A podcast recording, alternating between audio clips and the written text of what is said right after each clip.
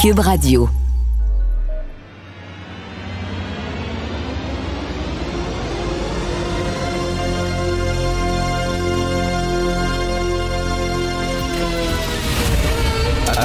Attention, cette émission est laissée à la discrétion de l'auditeur.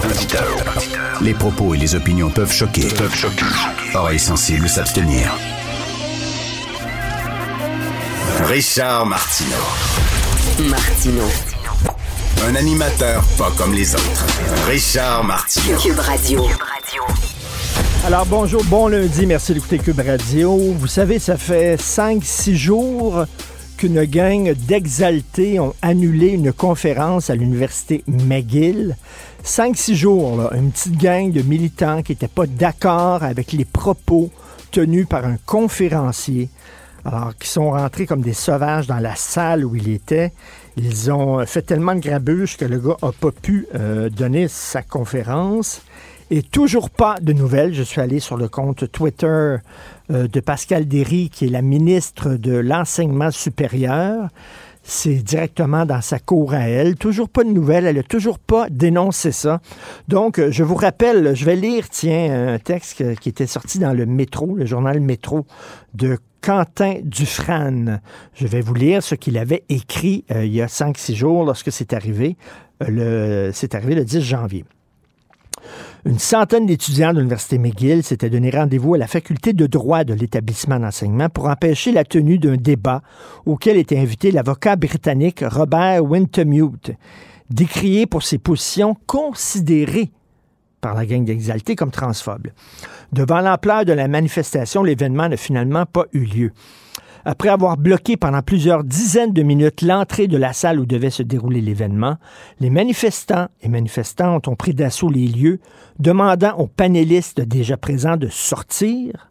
Face à la foule amassée dans la salle, le doyen de la faculté, Robert Leckie, a dû se retrancher dans son bureau. Alors, tu le doyen de l'université qui, au lieu de dire Hey, là, vous allez sortir, ma gang de malades, c'est une conférence, on est dans une université, on est là pour débattre, il s'est enfermé dans son bureau le pleutre. Alors, l'événement s'intitulait Le débat sur le sexe contre le genre au Royaume-Uni et le divorce de LGB de T. Alors, euh, c'était organisé par le Centre pour les droits de la personne et le pluralisme juridique de l'Université McGill. Le pluralisme juridique. Pluralité. Ça veut dire pluralité d'opinion. Hein, euh, les, manifestants, les élèves sont pour la diversité, toutes les diversités, mais pas la diversité d'opinion. Ça, par exemple, ils sont contre dans une université. Alors, le gars, là, M. Wintermute, Robert Wintermute, il est gay. Et euh, je le rappelle, il disait comment ça se fait qu'on met toutes les minorités LGBTQ, 2, etc., dans le même sac? On n'a pas les mêmes objectifs, on ne vit pas la même réalité. Et euh, les gays, nos objectifs, notre vie ressemble absolument pas aux trans. Et lui, bon, il s'inquiétait du fait qu'il y a plus jeune, euh, par exemple, un gars. Un gars dit, ben moi, si je suis en amour avec un autre gars, c'est que je dois être une femme. Hein, au lieu de dire, ben je suis gay. Il dit non, non, non, si je suis en amour avec un autre gars, je suis pas gay, je dois être une femme. Alors eux disent, ben ça pose problème. Euh, deuxièmement, ben un gars qui décide jour au lendemain, sans passer sous le bistouri, sans suivre une thérapie euh, hormonale, qu'il est une femme et qui demande d'être envoyé dans un pénitencier pour femmes ou de participer à des compétitions sportives pour femmes, ben on a un problème avec ça. Il posait des questions. C'est le rôle de l'université. Bref, je reviendrai pas là-dessus. Cette gang de sauvages-là a tout euh, fait foirer. Et euh, le, je, veux rappeler deux choses. Le doyen s'est retranché dans son bureau. C'est pour ça que les woke avancent. C'est parce que les gens qui doivent défendre la liberté d'expression sont trop pleutres et se, se couchent par terre. Et la ministre n'a toujours rien dit. Donc, moi, je pose la question, pour la CAQ, c'est pas important, ça? La pluralité d'opinion dans les universités, la liberté d'expression dans l'université, c'est pas important pour la CAQ? Comment ça se fait que la ministre ne réagit pas? Et euh, dire que j'ai entendu vendredi dans un débat quelqu'un dire sur les woke, oh, les gens s'énervent pour 4-5 petites nouvelles. 4-5 petites nouvelles, 4-5 anecdotes. Je m'excuse, des anecdotes comme ça, il y en a 10 par jour.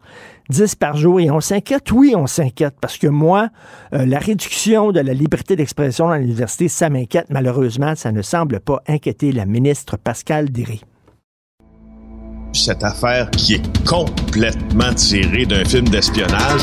Pourquoi? C'est vraiment intéressant? On peut pas dire l'inverse. Donc, la drogue, c'est donc. Un journaliste d'enquête, pas comme les autres. Félix Séguin. Alors, Félix au téléphone aujourd'hui, deux corps trouvés dans une maison inhabitée, Félix. Oui, et c'est assez euh, particulier parce qu'au fond, le voisinage ne voyait jamais personne entrer ou sortir de cette euh, maison-là. Vous pouvez euh, découvrir ces détails dans le texte d'Olivier Fauché dans le Journal de Montréal aujourd'hui. Alors, c'est le corps d'un homme et d'une femme qui ont été découverts dans une maison qui semblait, et je vais revenir là-dessus et insister très fort, pratiquement inhabitée. à ce point que même quand il y avait eu après la tempête là antérieure à Noël, euh, quelques jours avant Noël, 23, il y avait des pas qui allaient, des pas dans la neige, des traces dans la neige qui allaient vers le garage et les voisins s'en étaient étonnés parce qu'ils voyaient vraiment personne. Alors, c'est survenu euh, dans une résidence de la rue des Sauternes. C'est un quartier assez cochu et la résidence elle-même l'est tout autant.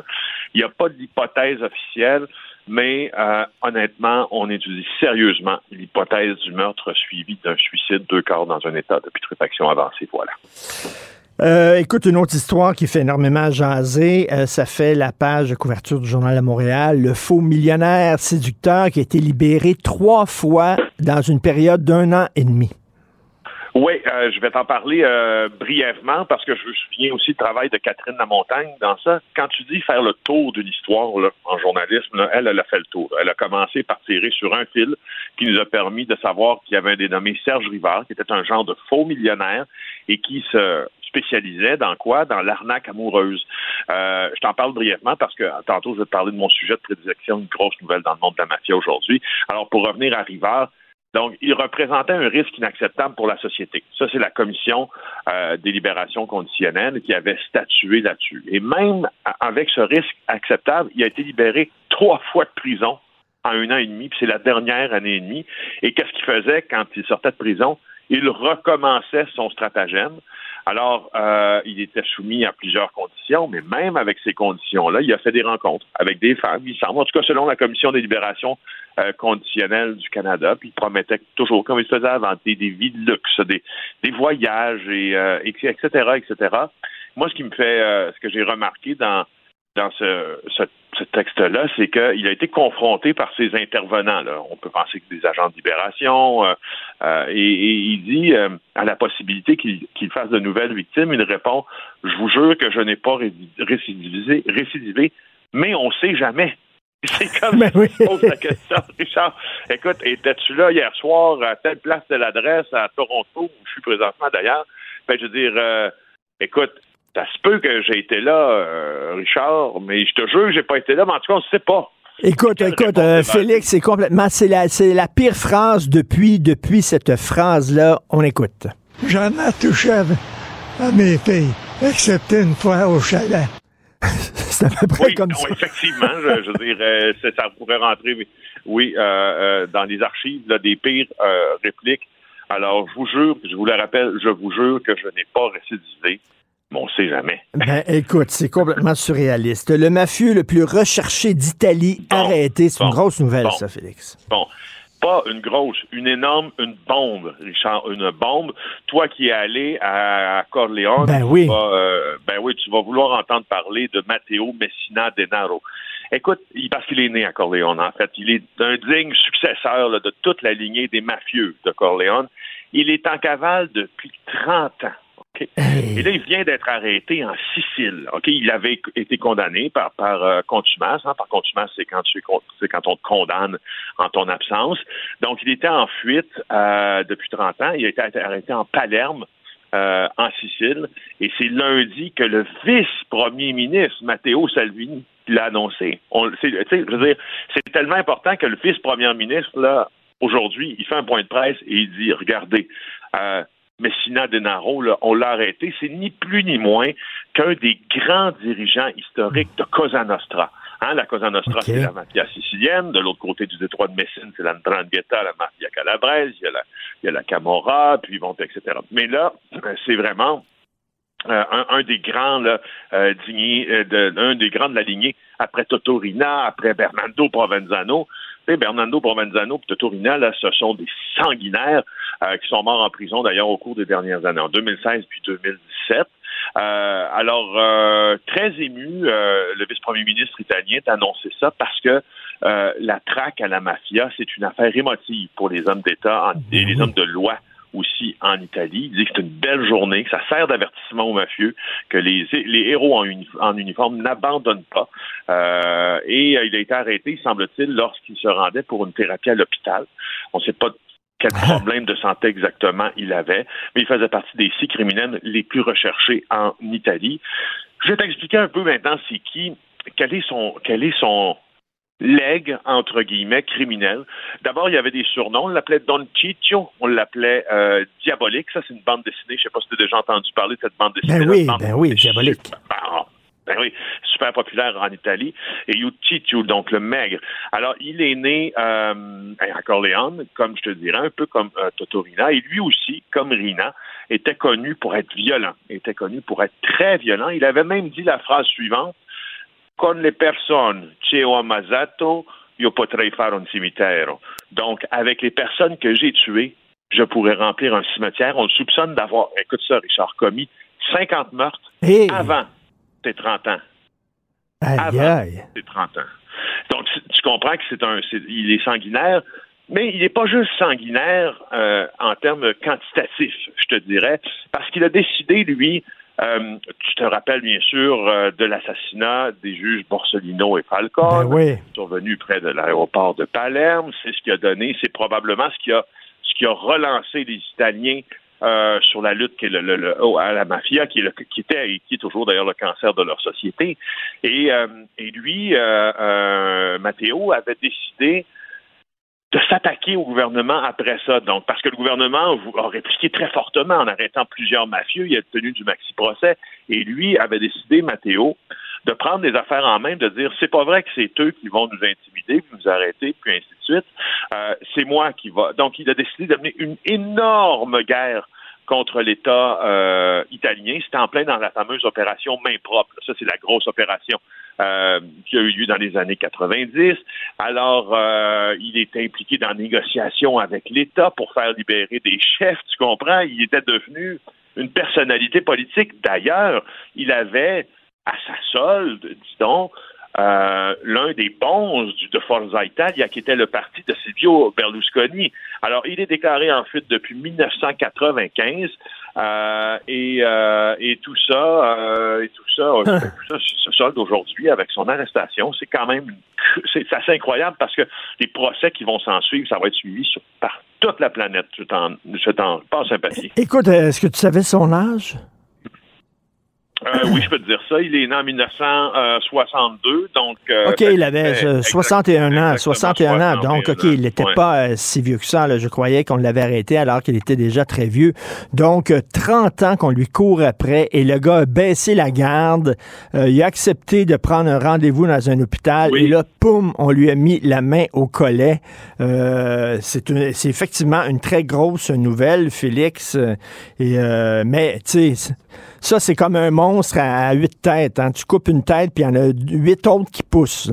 Euh, Exactement. C'est pas pour rien qu'on appelle la mafia la pieuvre. Hein. La pieuvre. Hein, une antenne qui va être capable d'aller reprendre les affaires de euh, Mathéo, même si elles ont j'avais vraiment cessé. Tout à fait, tout à fait. Merci beaucoup. Bon séjour. J'imagine c'est pour ton travail que tu es à Toronto. On va se reparler demain. Alors euh, bon travail, Félix Séguin du bureau d'enquête de Québécois. On lui reparle demain sur les affaires judiciaires de la journée. Merci Félix. À demain. Bye. Si l'actualité était un vase brisé, ce serait lui qui recollerait les morceaux. Martino le choix des connaisseurs. Cube Radio. En direct à LCN. 8h45, on va rejoindre Richard Martineau à Cube Radio. Salut Richard. Salut Jean-François. Écoute, cette semaine, j'ai un spécial. Je vais commencer tous les jours ma chronique en te lisant un extrait de l'autobiographie du prince Harry. OK? C'est un, Un gros livre. soigneusement choisi. Soigneusement choisi. Alors aujourd'hui, OK, page 281, le prince Harry est à poil. OK, alors je te lis ça. Nous sommes allés en boîte de nuit. Nous sommes retournés à notre suite d'hôtel vers 2 heures du matin. Mes potes avaient invité quatre ou cinq filles de l'hôtel à nous rejoindre, ainsi que deux autres femmes qu'ils avaient rencontrées à la table de Blackjack. Euh, J'ai suggéré de jouer au strip billard. Est-ce que ça tentait quelqu'un? Réaction enthousiaste. Dix minutes plus tard, j'étais bon dernier et en caleçon. Et puis le caleçon a dû aussi tomber. Le lendemain, je suis sorti de l'hôtel. J'ai vu mon ami qui fixait son téléphone. Une des filles du Blackjack avait pris des photos en douce et les avait vendues. Mon cul était partout. J'étais à poil devant le monde entier. Alors voilà, c'est mon extrait Bon. du jour. Le prince Harry. Soigneusement choisi. Judicieusement choisi. Demain, il va en avoir un autre. On va se délecter euh, tout au cours de la semaine. Hey Richard, euh, ça fait beaucoup réagir. Je trouve ça euh, honnêtement révoltant. Là. Ce qu'on apprend ce matin sur le faux millionnaire séducteur là, qui aurait fait miroiter plein de choses à cette femme. Hey, il a eu des chances, lui, dans la vie? On l'a libéré, quoi, trois fois? Hey, trois fois en un an et demi, alors que la commission des libérations conditionnelles, puis habituellement, la commission de la libération conditionnelle, tu le sais, là, sont assez complaisants. Habituellement, ils te laissent sortir. Eux autres, même, ont dit non, non, non, parce qu'ils représentent un risque inacceptable. Il ne doit pas sortir. Je comment ça se fait. Il est sorti à trois reprises. Et à un moment donné, il s'est fait arrêter. Et là, on lui a dit, est-ce que tu as récidivé? Et là, il a dit ça, cette phrase-là qui va passer dans les annales. Et quand je dis dans bon. les annales, c'est vraiment le mot est bien choisi. je vous jure que je n'ai pas récidivé, mais on ne sait jamais. Jamais. C'est ça. c'est pas Il y a fantastique, Pas de plainte ça? contre moi, là. On- Le gars qui s'informe au cas où il y aura une plainte contre lui, je pense que. J'ai pas récidivé, mais on sait jamais. À trois reprises. Et comment ça se fait qu'on l'a sorti à trois reprises? Mais c'est parce, qu'on est gentil. Au Québec, on Ben est gentil comme ça. On a dit, oh là là, toi, t'as pas encore fraudé Coquin. une femme, mon petit coquin, toi là. Alors, on lui disait, et tu vas sortir et tu n'as pas le droit euh, de mettre ta photo et tout ça. Tu n'as pas le droit d'utiliser les sites de rencontres. Il sortait puis il utilisait les sites de rencontres. Il n'y a personne qui vérifiait quoi que ce soit. Il l'a fait à trois reprises. Il a fraudé des femmes. Il y a une femme qui s'est retrouvée euh, à la rue parce qu'elle avait tout perdu. À trois reprises. Mais on est gentil. On croit à la réhabilitation au Québec. Alors, voilà ce que ça donne. Et, et tu sais, Richard, ce qu'il attend présentement, son enquête sur remise en liberté. Incroyable. Est-ce qu'il va ré- récidiver? On sait jamais. Jean-François. Ah, ça va être assorti de sévères conditions, Richard. Voyons donc. Ben Oui. C'est sûr et certain, ça. Hey, Alors- par ailleurs, euh, euh, oui, qu'est-ce que tu allais dire? Non, non, ben c'est ça. Je vais te parler des villes, les villes qui demeurent anglophones. hein. On voit ça dans le journal aussi. Ouais. Euh, c'est facile pour une ville. La loi dit ça prend 50% de citoyens, de résidents anglophones pour qu'une ville ait le statut bilingue. Alors là, tu as des villes comme Otterburn Park, 7,2% d'anglophones, ils vont garder leur statut bilingue. Greenfield Park, 26 d'anglophones, ils vont garder leur statut bilingue. Et on voit là euh, d'autres villes, euh, Mille-Îles, Rosemère et tout ça. Et là, écoute, il n'y a pas beaucoup d'anglophones. Donc, on se dit, oui, ça veut dire que les conseils municipaux sont sont faits en, en grande majorité, sont constitués en grande majorité de francophones. Donc, comment ça se fait, les francophones dans ces conseils municipaux décident quand même de garder le statut bilingue de la ville? Mais c'est parce qu'on est gentil. On est gentil, nous autres. On est ouvert. On est ouvert et il y a, il y a un anglophone qui est là. Ben, il faut lui parler dans sa langue, voyons. Sinon, on peut pas imposer notre langue. Alors voilà, 7% d'anglophones, ils ont un statut bilingue. Penses-tu que c'est comme ça, toi, en Ontario? Penses-tu que c'est une ville, il y a seulement 7% de francophones qu'ils vont recevoir toutes les communications de leur ville dans leur langue? Absolument pas. Mais au Québec, on trouve ça trop c'est pas assez gentil d'imposer notre langue. Donc, on est Mhm. ouvert, c'est ça que ça donne. Des villes bilingues partout, Il y a une constante dans les deux sujets que tu as traités ce Oui. matin. hein. On, On- est gentil au Québec. On, On est fin. est fin. Ah, là, vous autres, mes anglophones, vous n'êtes pas nombreux, mais fait rien, on va vous parler dans votre langue quand même. Ben, c'est ça, malheureusement. Demain, la Hey, Richard, suite. passe une belle journée et j'ai déjà hâte au prochain extrait. À défaut de lire le livre, je vais avoir eu cinq passages croustillants. Attends une minute, toi, le passage sur les champignons magiques, cette semaine. Oh, Ben, à demain, Salut. salut. Martino. Le cauchemar de tous les woke.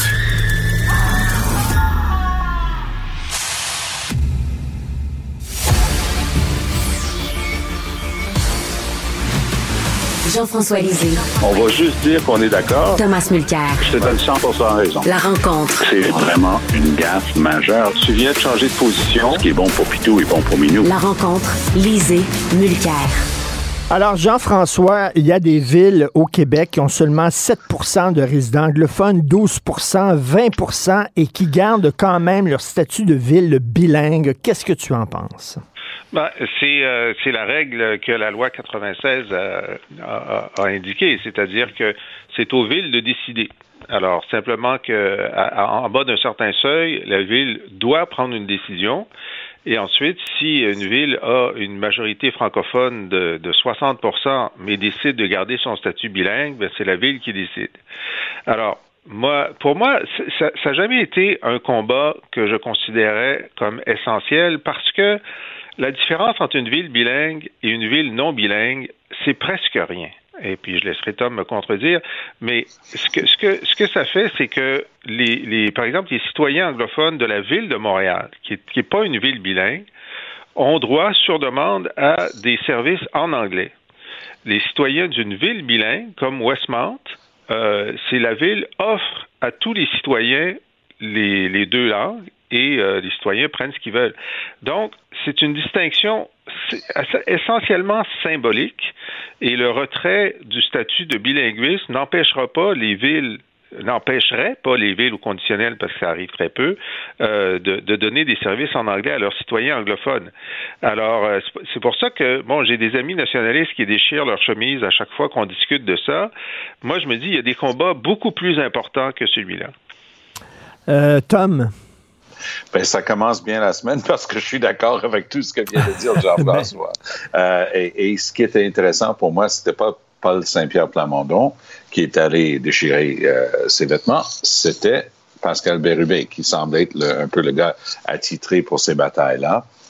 Effectivement, c'est vrai que Otterburn Park, pour le nommer, ou Greenfield Park, des places qui autrefois avaient une beaucoup plus forte proportion d'anglophones, c'est une action démocratique. Ce sont les élus locaux qui décideront ou pas de mettre en vigueur euh, cette résolution-là pour pouvoir préserver. Et j'ajouterais juste l'idée suivante. Ça enlève quoi à qui s'il continue d'avoir une affichette à la piscine disant faites attention, le plancher est mouillé et que ce soit dans les deux langues. Ah, personnellement, euh, celui-là, je suis bien d'accord avec euh, Jean-François. Il y a d'autres chats à fouetter. Alors, euh, Tom, tu veux nous parler de Pierre Poilièvre qui a des drôles d'accointances, tu dis? Ben oui! Il, il est allé donner un discours lorsqu'il était à Winnipeg la semaine dernière. Dans un, on appelle ça parfois, tu sais, un lieu de réflexion, une sorte de, de think tank. Là. Celui-ci s'appelle le Frontier Center. Euh, c'est un truc qui fait justement un peu Far West parce qu'ils ont des idées qui sont assez rébarbatives par rapport à la norme. Et moi, j'ai rien contre les gens qui pensent pas comme tout le monde. Mais ici, il s'agit vraiment des prises de position ou de répéter des prises de position, par exemple, qui sont, à mon point de vue, en train de nier les horreurs des écoles euh, de pensionnats autochtones, par exemple. Donc, et, donc, des idées de la sorte. La réponse de Poilievre est intéressante. Il dit, ben, je rencontre régulièrement des gens qui pensent pas comme moi. Je veux bien. Mais est-ce qu'il irait, par exemple, rencontrer des gens qui nient l'Holocauste? Euh, ou, ou est-ce qu'il dirait, ben non, ça, ça se peut pas que je m'associe ni de près ni de loin avec eux autres. Euh, soit dit en passant, on m'informe que M. Poiliev, après sa disponibilité médiatique, c'est pas un point de presse, c'est pas une mêlée de presse, c'est pas une conférence de presse, c'est une disponibilité médiatique. On va voir combien de questions il prend cet après-midi à 3 heures, mais on m'informe que vraisemblablement, il a des activités euh, plutôt pécuniaires euh, en, en vue, notamment dans un club select. On me dit que ça serait dans le très select Mount Royal Club sur, sur Sherbrooke, euh, si effectivement mon information est bonne. Alors, j'ai bien hâte de voir qui va être là parce que de plus en plus, ces soirées-là sont, sont rapportées et ils doivent justement dévoiler les, les moments et les événements de financement. Alors, j'ai hâte de, de suivre un petit peu plus celui-là. Jean-François, tu as quelque chose à rajouter là-dessus? Oui, ben c'est ça. Cet, euh, cet événement à 1700 dollars le couvert euh, ça nous permet de, de- distinguer la, réalité du financement fédéral et du financement au Québec. Alors, nous, on a eu un débat très fort et euh, à, cause de- des prête-noms et tout ça, on, a réduit à 100 dollars par personne par année le financement possible euh, des partis politiques et euh, 200 dollars en année électorale. D'ailleurs, c'est le temps, là, si vous avez un parti préféré au Québec, là, c'est, c'est la, la nouvelle année est commencée, vous pouvez envoyer votre 100 dollars. Mais au fédéral, euh, la somme est beaucoup plus importante. Euh, il y a un crédit d'impôt euh, et dans certaines provinces, dont l'Alberta, c'est presque sans limite. Euh, et donc, on voit comment, et puis là, je parle même pas des États-Unis, on voit comment le Québec euh, continue de se distinguer par une, euh, une morale politique beaucoup plus sévère en termes de financement des partis. Et c'est une tellement bonne chose. Et sais-tu qui est content de ça? Toutes les entreprises, euh, les cabinets de- de- d'ingénieurs, etc., qui, pendant des années, étaient obligés d'organiser un système compliqué de prête-nom, puis étaient, étaient franchement euh, pressurés, surtout par le Parti libéral, d'augmenter leurs contributions. Là, il dit, là, c'est comme des vacances, il n'y a plus personne qui nous appelle, on est tellement contents. Alors voilà. Euh, Tom, tu veux nous parler qu'une personne qui n'a jamais fait l'objet d'une vérification, qui a assisté à des réunions ultra sensibles. Ça, c'était assez dérangeant. Merci. Il s'agit d'un prof au HEC qui aurait le droit, depuis l'arrivée de Fadi Daguerre comme responsable du service de police de la ville de Montréal, de l'accompagner partout. Alors, l'analyse qui a été faite par le journaliste en question démontre qu'il y avait apparemment, il y a quelques années, quelqu'un qui était pressenti pour occuper un rôle important, mais l'obligatoire vérification des antécédents et des, et des accointances euh, a révélé quelque chose de troublant ils ont déchiré le contrat. Donc, ce professeur-là, aucune raison de croire qu'il y a quoi que ce soit de coche mal taillé chez lui. Mais le problème, c'est qu'il n'a pas le droit d'accompagner le chef dans des réunions où les hauts gradés sont là en train de discuter des choses confidentielles sans avoir été vérifiées. Alors, c'était très troublant de lire ça ce matin. Et c'est quoi le justificatif? Comme, euh, comment on justifie ça, le fait que cette personne-là a pu assister à ces réunions-là? Euh, coïncidence ou pas, euh, c'est donc lundi dernier, le 9 janvier, que le journaliste de Radio Can, euh, je, je crois que c'est Radio Can, oui, euh, a posé la, question. Puis ce jour- même, ils ont décidé de commencer, de demander l'enquête euh, par la police, enquête obligatoire. Moi, j'ai déjà siégé comme ministre, Jean-François aussi. Quand il y a des nominations importantes, tu fais une vérification, vérification, vérification, pour pas que ça sorte plus tard et pour protéger les choses. Et euh, le fait que ce type-là ait pu assister à toutes ces réunions-là sans qu'on ait fait la, la vérification, c'est vraiment une coche mal taillée. Qu'est-ce que tu en penses, Jean-François? Ben, c'est c'est un peu bizarre. Bon, alors, je pense que euh, le, le, le, le, chef euh, Daguerre nous doit une explication. Là. On comprend que cette personne-là est un spécialiste en management à HEC. Il a été président pendant quatre ans. Lorsque Daguerre était chef de police de Longueuil, euh, il doit euh, en tirer euh, des conseils qui, euh, qui, qui, lui semblent essentiels. Mais il doit quand même nous dire ben, pourquoi c'est cette personne-là? Peut-être la présenter en entrevue à quelqu'un, parce qu'en ce moment, tout ce qui est secret semble louche. hein. Alors, quand on met un petit peu de lumière sur les choses, on comprend un peu mieux. Mais effectivement, ne pas avoir eu euh, de- de- d'enquête de, sécurité, alors que certains des renseignements à la tête du SPVM demandent une cote de sécurité 5, qui est une des plus hautes au Québec, et que lui n'en a aucune. ben ça, c'est une erreur de gestion de M. Daguerre. Peut-être s'il y avait un conseiller en gestion, il aurait pu se faire dire ce qu'il fallait faire. Mais là, effectivement, ça le met dans l'embarras. il n'y a pas besoin de ça en, début de, en début de mandat. Euh, Tom, je veux revenir sur ce, reportage qu'il y a dans le Journal de Montréal aujourd'hui, des pertes crève-cœur à notre patrimoine bâti. Régulièrement, j'ai lu un texte régulièrement euh, récemment dans Le Devoir aussi, où on semble démolir des maisons qui appartiennent au patrimoine du Québec, des maisons qui ont été habitées par d'anciens premiers ministres, par exemple, ou des gens bien en vue. On rend ça, puis on veut du neuf. Euh, pourtant, on, se promène, chacun de nous, avec la devise « Je me souviens » sur notre plaque d'immatriculation. Euh, qu'est-ce que tu penses de ça? De temps en temps, quand il y en a un comme ça, comme il y a quelques années, on s'est rendu compte que c'était une maison qui avait un rôle tout à fait particulier à, l'époque des Patriotes et ça a été démoli par une municipalité. Là, tout le monde capote et ça se calme pendant un bout de temps. Mais on dirait que les pressions sont tellement fortes, mais un peuple qui oublie son histoire s'oublie lui-même. Et, je n'arrive pas à comprendre. Moi, je, je lève euh, mon chapeau à, toutes celles et ceux euh, qui, qui se battent toujours pour préserver notre patrimoine bâti pour la bonne et simple raison que c'est irremplaçable. Je me souviendrai toujours hmm. de, du Van Horn Mansion sur Sherbrooke qui a été démoli pour ben faire un hôtel qui est aujourd'hui le Sofitel. Et, ça a été fait. les gens savent ce qu'ils font. Parfois, ils vont démolir ou demi-démolir, rendre presque impossible. On a eu ça dans les Laurentides dernièrement, à, à l'Estérel. Quelque chose qui était vraiment un magnifique rappel d'un excentrique qui, euh, dans le temps de la dernière guerre mondiale, avait construit ni plus ni moins un, centre d'achat avec genre euh, les, plus les meilleures boutiques de New York qui s'étaient transposées là-bas. C'était un peu euh, flyé comme idée. Mais il y a quelqu'un qui a juste décidé de le démolir. Alors, il y a quelque chose qui ne marche pas quand nos, lois ne sont pas respectées prise au sérieux.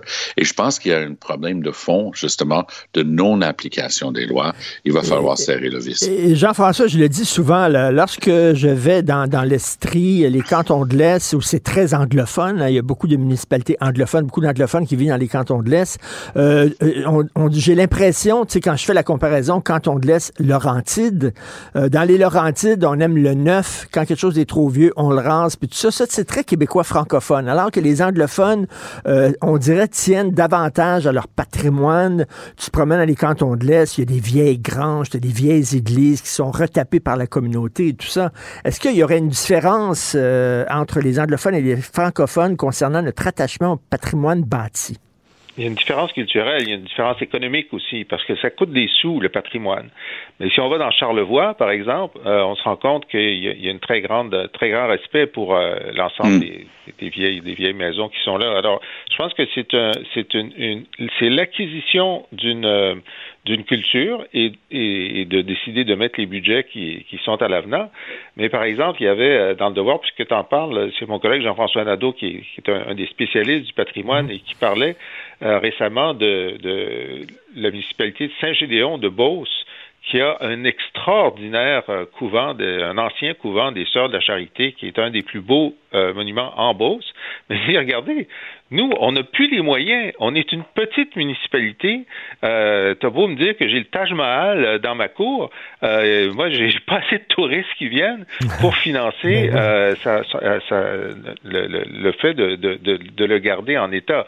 Alors, donc, on se tourne vers l'État québécois en, en, disant, bon, ben, euh, si quelqu'un qui, qui, qui est censé avoir une fibre nationaliste puis qui crée des espaces bleus, là, ces nouveaux musées dans toutes les régions, est-ce qu'on ne pourrait pas faire en sorte d'avoir un budget national de, de, de, de, maintien du patrimoine? On le fait pour le patrimoine religieux. Oui mais on devrait le faire pour le patrimoine non religieux. Euh, et ça, c'est euh, on envoie on envoie le message au nouveau ministre de la Culture, là, Mathieu Lacombe, euh, d'intervenir sur le patrimoine sur le territoire lorsque les municipalités locales peuvent pas le faire. Mais Tom, qu'est-ce qui mérite d'être préservé ou pas? Le quartier des spectacles ici, là, on a tout refait la, le boulevard Saint-Laurent, mais on n'a pas de show au café Cléopâtre, qui est un bar de danseuses. Puis les gens disaient, ça fait partie du patrimoine. le café Cléopâtre, ça fait partie du patrimoine ne touchez pas au Café Cléopâtre. C'est un bar de danseuse.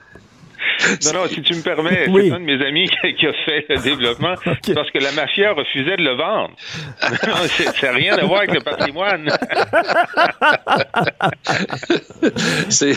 Ah, là, là, là, là, Non, non, mais il y a des gens, il y a des gens qui disaient il ne faut pas toucher au café Cléopâtre, c'est un patrimoine et euh, le, le- le super sexe euh, sur Sainte-Catherine lorsqu'il a flambé, on a dit on espère qu'on a gardé quand même euh, l'affichage électrique là, qu'on voyait le, le- le- le soir où on voyait des filles danser avec des capes de Superman en disant ça, ça fait partie du patrimoine. Euh, Farine Five Flower, euh, on dit que ça fait partie du patrimoine aussi. Qu'est-ce qui fait Les- partie du patrimoine? le truc Five Roses, Oui. là, moi j'ai juste hâte qu'il sert de scène dans un film sur la bataille de Stalingrad et qu'on le fait sauter. Ça, ça n'a aucun bon sens que ce truc-là qui fait mal aux yeux soit encore là. Mais il y a parfois des choses un peu loufoques. Il y avait le Guaranteed Milk. Tu sais, il y avait ce- ce- cette pinte de Ben oui, qui ben datait oui. des années 20 qui était au-dessus d'un immeuble. Moi, j'ai trouvé ça cocasse. Dans le coin, dans le coin du métro euh, Lionel Groux. Oui, tout à fait. Et, et ce qui est intéressant, c'est qu'il y a du grand. hein, dans le mouvement de préservation, cette architecte qui était dirigeante à, à McGill et à l'Université de Toronto, qui est décédée euh, l'année dernière, qui est celle qui, avec son mari, aussi architecte, ont réussi à dire, mais écoutez, là, la ville Marie, là, au lieu de le placer direct dans le vieux Montréal, tassez-le un petit peu, puis vous allez pouvoir garder ça. Si on a encore un vieux Montréal, c'est grâce à elle. Et, parce que à l'époque, là, c'est on rasait, on pavait, on, Ouais. posait pas ces questions-là. Jean-François soulève une excellente question, puis c'était mon ancien collègue Bernard Brodeur qui avait travaillé très fort pour avoir un budget pour préserver le patrimoine religieux. Il n'y a aucune raison qu'on fasse pas ça. Puis il a raison aussi de dire que sou- souvent les petites municipalités n'en peuvent ne peuvent pas Oui, tout à euh, fait. les préserver. Euh, Mais maintenant, les règles sont devenues plus strictes. Ils peuvent justement, il, a- il reste une, une ferme euh, dans la petite municipalité où j'ha- j'habite et la Hmm. mairesse a envoyé au nouveau propriétaire une indication. Lui, il voulait le démolir. Il dit non, non, ça, ça date euh, de, complètement d'une autre époque, puis on va le préserver. Jean-François, j'ai une question quiz pour toi. Est-ce que l'orange julep de la rue des Carrés, Ah, ben du oui. boulevard des Carrés, est-ce que ça fait partie du patrimoine qu'on devrait préserver? Oui, Bon, alors, c'est sûr qu'il y a des choses qui font partie du paysage, OK? Qui font partie du paysage depuis très longtemps et qui, malgré, on peut débattre de sa valeur esthétique. Ça, c'est, Farine Five Rose, c'est exactement ça. C'est devenu emblématique de Montréal Oui. parce que lorsqu'on arrive de- de- depuis le pont Champlain, on le voit, c'est comme ça, ça nous accueille. Et euh, tu sais que maintenant, on peut acheter euh, euh, des t-shirts, des coussins. Euh, Oui. moi, j'ai acheté à ma fille, qui, qui, quand elle vivait en France, maintenant elle est à Montréal, un, un petit sac à main avec Farine Five Rose dessus. Puis seuls les Montréalais comprennent pourquoi on fait ça. hein? Bon, alors moi, je suis pour sa préservation parce que c'est ce qu'on a. On, on peut- dans notre patrimoine, il y a ce qu'on a, puis il y a ce qu'on n'a pas. On peut pas préserver ce qu'on n'a pas, mais ce qu'on a, par exemple, Archambault, là où sont les locaux de Cube Radio, Ben quand oui. Archambault a fermé, on a voulu garder euh, l'enseigne, euh, Oui. l'enseigne lumineuse. C'est pas une œuvre d'art internationale de grand renom, mais ça fait partie de notre paysage. Ben oui, mais là, est-ce que l'enseigne de Da Giovanni, il va falloir la garder aussi? Ben, euh, pour le super sexe, si quelqu'un veut l'acheter chez lui dans sa cour, ça, L'orange julep, Tom, est-ce que selon toi, ça fait partie du patrimoine bâti de Ben oui, Montréal? puis si jamais on enlevait ça, comment est-ce que tu saurais où t'es sur le boulevard des Carrés? Oui, c'est la seule chose que tu peux voir. Mais en plus, il y a quelque chose de très 1950. Hein? C'est, c'est l'après-guerre, tu vois, les, les gens en train de servir en patin à roulettes euh, directement aux voitures. Il y a quelque chose de vraiment historique à, à ce, ce bâtiment-là. Et je suis pas sûr qu'il va être sauvé le, le jour venu, mais il devrait l'être. Et Jean, Jean-François, c'est la même chose avec, euh, voyons, le, le restaurant qui se situait à mi-chemin entre Montréal et Québec où il y avait des dinosaures et des gros. Madrid. Oui, Le oui. Madrid. Ben, le Madrid. On, Oui. on l'a l'a Oui. démoli, le Madrid. Est-ce qu'on Ben, aurait dû le on l'a- rénové. Il reste quelques, quelques dinosaures, mais pas autant qu'avant, et, et ça m'attriste à chaque fois que je parle. Des, din- des dinosaures comme nous trois qui se souvenons du Madrid. Et j'ai entendu parler qu'il y a un collectionneur qui avait acheté la grosse femme du Parc Belmont aussi, qui riait, le, le genre de gros robot Parc Belmont qui, Ah avait, oui. qui a Ah ça oui, dans oui. son sous-sol. Merci beaucoup à vous deux. Salut. On se reparle euh, demain. Demain. Bye. Joignez-vous à la discussion.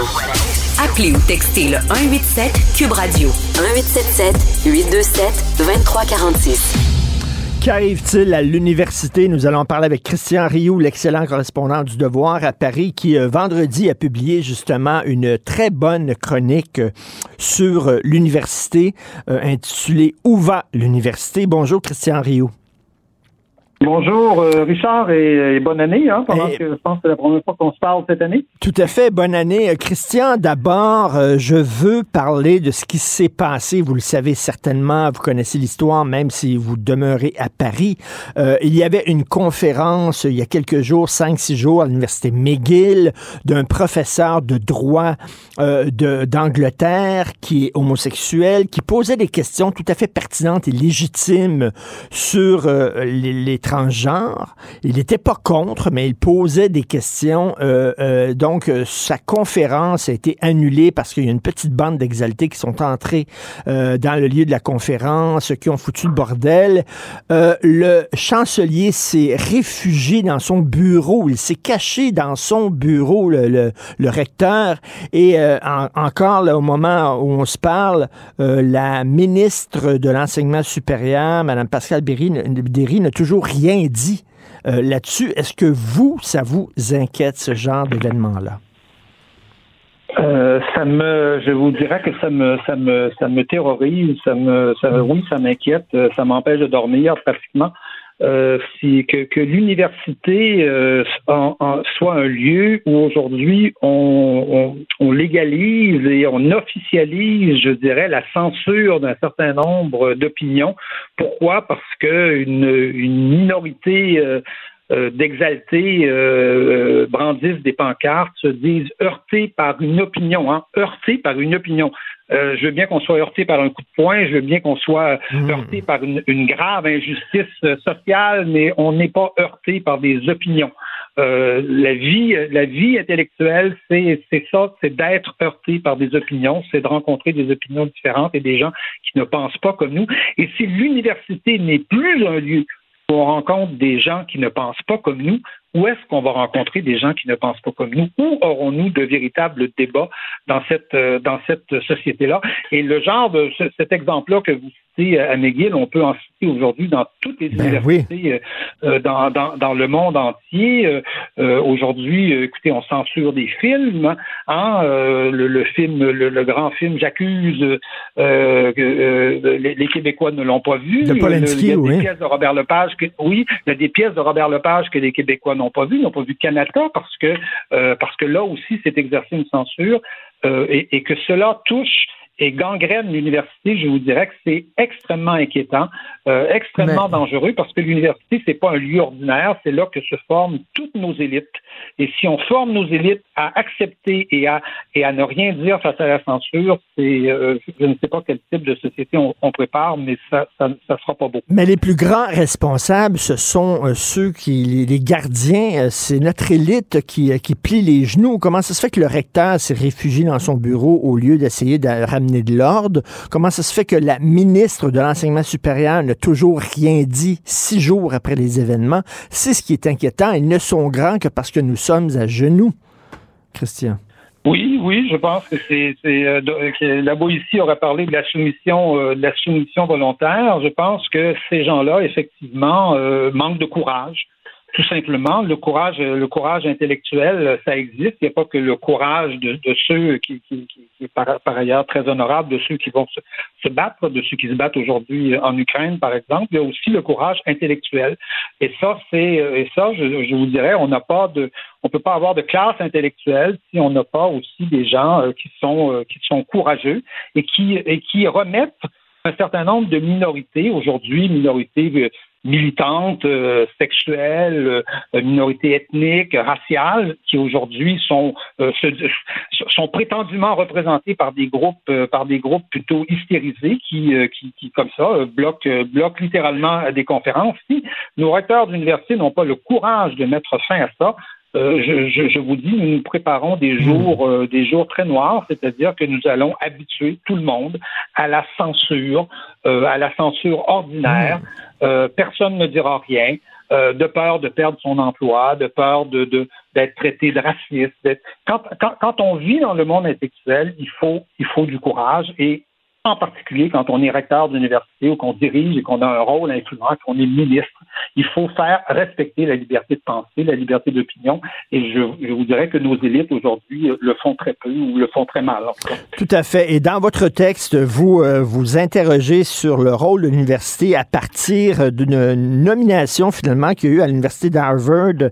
Euh, il y a une nouvelle présidente qui a été nommée à l'université d'Harvard, c'est Mme Claudine Gay. Euh, c'est une fille d'infirmière et d'un ingénieur haïtien, elle est haïtienne et euh, elle ne semble pas avoir ce qu'on dit le, background intellectuel ou en tout cas académique pour avoir ce poste-là. Est-ce qu'on l'a nommé à cause de la couleur de sa peau? La question se pose, Christian il, semble de plus en plus évident, effectivement, qu'on l'ait nommé pour euh, pour des raisons de, de, de ce qu'on appelle euh, d'un étonnant oxymore là qui s'appelle la discrimination positive, hein, comme si on hmm. pouvait, euh, comme si une discrimination pouvait pouvait être, être, être être positive. Oui, Madame Cloutinier, vous savez, pendant 20 ans de sa, sa carrière, c'est une spécialiste des études afro afro-américaines.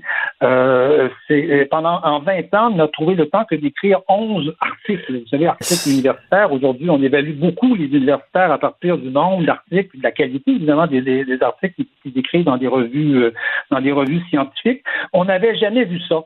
Euh, à, l'université Harvard. J'ai eu la chance pendant un an de fréquenter l'université Harvard il y, a, il y, a, de ça assez longtemps et j'ai eu la chance de rencontrer, de croiser euh, celui qui était le, qui était le, qui était le président de l'université à l'époque, Larry Summers. Larry Summers avait été euh, avait fait une carrière d'économiste brillante, avait écrit plusieurs livres, avait écrit je ne sais pas combien de dizaines et de dizaines d'articles dans les revues, avait été économiste en chef de la Banque mondiale et avait été hmm. secrétaire au trésor de Bill Clinton. Hein? Non, non, je t'ai plus. Quand on rencontrait ce gars-là, il n'y a personne qui pouvait questionner son dossier, son dossier universitaire. On pouvait dire qu'on n'était pas d'accord avec lui, c'était un néolibéral, euh, etc. On pouvait, on pouvait tant qu'on voulait sur ses opinions, mais son dossier universitaire était en, en béton. Et ça a été le cas de hmm. tous les dirigeants de, Harvard. Et là, tout à coup, nous arrive une dirigeante euh, de Harvard euh, qui, euh, qui, ne, qui, ne, qui ne correspond pas, qui n'a pas le dossier universitaire pour assumer ce genre de poste et qui est nommé là par, par tout simplement par favoritisme, par discrimination positive, si cette dame n'avait pas été euh, une femme, si elle n'avait pas été noire, elle ne serait pas là aujourd'hui. Et, et, si je mentionne ça, c'est pas pour m'acharner sur Madame Claudine Guy, qui, qui, peut être par ailleurs une personne très très respectable et probablement un bon professeur aussi euh, aussi à, à l'université. C'est pour souligner comment de plus en plus on rencontre aujourd'hui dans des postes de responsabilité des gens qui ont été nommés essentiellement par discrimination positive. Et mmh. l'université se, semble s'être donnée euh, une vocation qui n'est pas la sienne. Je, et ça, je le répète, ce n'est pas la vocation de l'université que de, que de mettre fin aux injustices historiques. Il y a eu des injustices à l'égard des Noirs, il y a eu des injustices à l'égard euh, d'un certain nombre de minorités sexuelles, il y a eu des, des, injustices à l'égard de, de, de, groupes ethniques. Euh, J'en suis et c'est évident. Euh, c'est la tâche des sociétés, de nos sociétés, d'essayer de combler ces, de, de combler ces, ces lacunes, d'essayer d'aider les gens qui ont, qui ont subi ces, ces, formes de discrimination-là. Mais l'université n'est pas le lieu pour fabriquer de la justice sociale. C'est un lieu pour transmettre des savoirs. C'est un lieu de connaissance. C'est un lieu pour développer la science aujourd'hui. Euh, je, je, vous pose la question. Vous vous, vous, vous faites opérer demain euh, d'une tumeur au cerveau. Voulez-vous un, ben chirurgien noir ou vous, vous voulez une femme chirurgien ou vous voulez un homme? Mhm. Qu'est-ce que vous voulez? Vous voulez un chirurgien? Hein? Vous voulez un bon, ben vous voulez le meilleur, vous voulez le meilleur chirurgien. Vous prenez l'avion, quel pilote vous voulez? Vous voulez un noir? Vous voulez qu'on choisisse un noir à la place d'un blanc? Simplement pour, pour rétablir euh, une sorte, une sorte de, de justice dans la société? Non, quand on est rendu à ces niveaux-là, euh, on, choisit les meilleurs. Pour jouer au basketball, il faut savoir jouer au basketball. Pour entrer dans l'équipe de France, il faut savoir jouer euh, au, soccer, qu'on soit noir, qu'on soit blanc, ça, ça n'y change Christian, est-ce que vous seriez d'accord, mettons, lorsqu'on dit à compétence égale, mettons si elle avait euh, Madame, Madame Claudine Gay, qui est rendue présidente de Harvard, si elle était aussi compétente qu'un autre candidat ou qu'une autre candidate, qu'on aurait favorisé quelqu'un venant d'une minorité, c'est une chose. Mais de prendre quelqu'un qui a visiblement pas les compétences pour avoir ce poste-là et de lui donner, c'est autre chose. Je, veux bien effectivement la, formule euh, la formule consacrée, c'est de dire à compétences égales, on, choisira quelqu'un. Je, je, veux bien, je n'ai rien contre ça, vous savez que les compétences égales, c'est rare. c'est assez, exceptionnel, euh, les, compétences égales en général. Euh, quand on quand on passe un examen, c'est très rare que deux personnes ont la même note et qu'on doive qu'on doive choisir entre entre ces entre ces personnes-là. Et, et, je le répète, je ne dis pas. Richard, vous êtes là? Oui, oui, oui, tout à fait. Oui, d'accord. Euh, et, je, je, le répète, il ne s'agit pas de dire qu'il ne faut pas aider euh, ces populations qui sont euh, qui sont souvent défavorisées, mais il faut le faire en amont. Mmh. C'est-à-dire qu'il mmh. faut, euh, il y a des mesures à prendre à l'école d'aide, de, de, soutien scolaire. je, je, vous donne un exemple en France, par exemple. Emmanuel Macron avait ça dans son programme et, il l'a appliqué en partie. On a diminué par deux les ratios, par exemple, dans des dans des cases de quartiers défavorisés. Bon, est-ce est-ce que c'est une mesure qui, qui donne des résultats? Je, je, je n'en sais rien, mais c'est une mesure qui est là pour essayer d'aider. On, ne va pas, on ne va pas changer l'examen.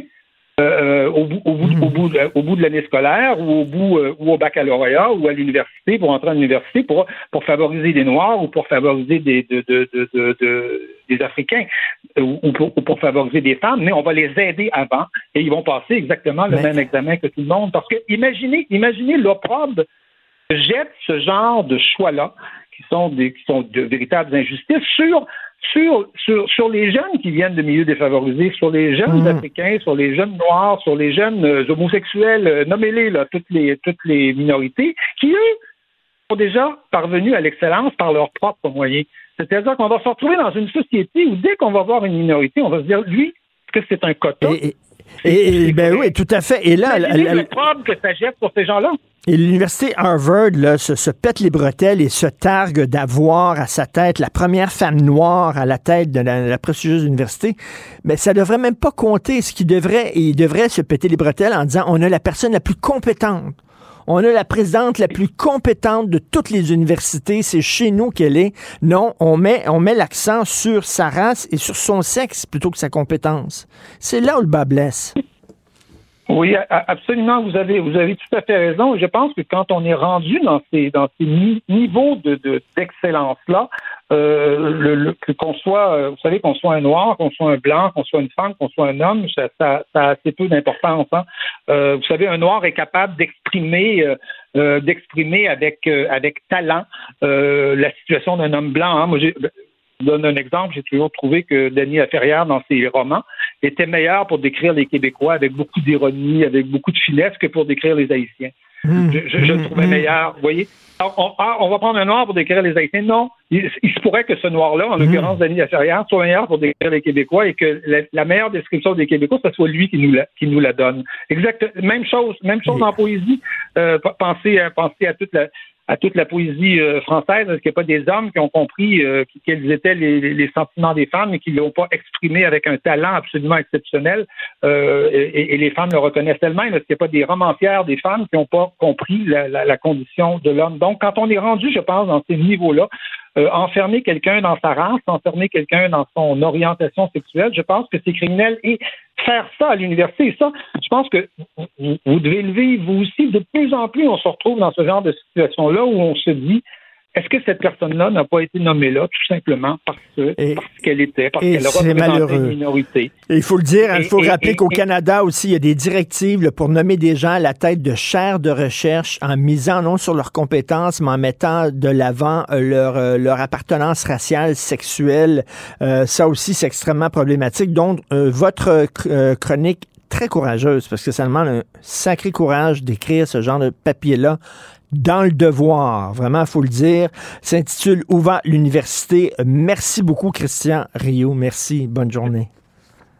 C'est moi qui vous remercie, Richard. à bientôt. Au revoir. L'opinion populaire. Alors, la situation dans nos hôpitaux, la situation dans le système de santé ne cesse de se détériorer, même si le ministre Dubé dit que faites-vous-en pas, on a les choses en main, on va faire des changements structurants, ça va changer les choses. Écoutez, encore récemment, des infirmières de l'hôpital Maisonneuve-Rosemont menaçaient de quitter en bloc. Ça ne va pas, vous le savez. Nous allons parler avec M. Joël Arsenault, député des Îles-de-la-Madeleine, porte-parole du Parti québécois en matière de santé. Monsieur Arsenault, euh, ben, ça fait plusieurs gouvernements d'affilée, dont un gouvernement québécois aussi, là, qui nous promettent de, changer, euh, de changer le système de santé, de l'améliorer, puis on ne voit aucune amélioration.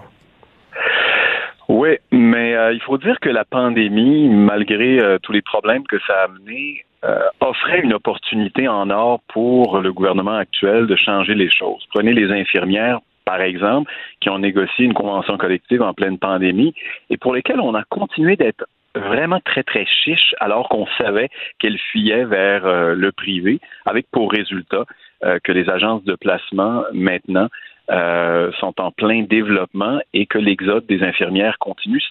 C'est un exemple de changement structurant qu'on aurait pu voir se réaliser au cours des deux, trois dernières années et qui qu'on attend encore. Et euh, les solutions qui ont été amenées par le gouvernement, ça a été des slogans. Mini-révolution, facture symbolique, cellule de crise mais les changements, on n'en voit pas sur le terrain, c'est ce qui est désespérant. Oui, c'est désespérant, puis on devient totalement cynique, là. Et euh, bon, c'est quoi le problème? C'est tellement énorme, le système de santé. Je pense que la majorité des gens ne comprennent plus qu'est-ce qui fonctionne mal. Est-ce que c'est des, ce sont les corporations et les syndicats qui, qui, sont des chasses gardées, des vaches sacrées qui ne veulent pas bouger? Qu'est-ce qui se passe au juste?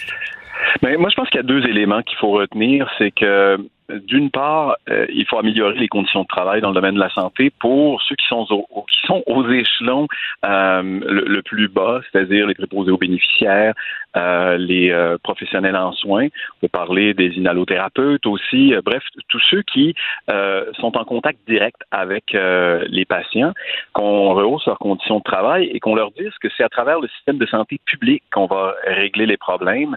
il faut également leur donner un pouvoir sur leur travail, sur leur profession et faire une réelle décentralisation euh, de pouvoir où les gens qui sont sur le terrain, puis les gestionnaires locaux ou régionaux vont rendre des comptes à la population et non pas aux ministres.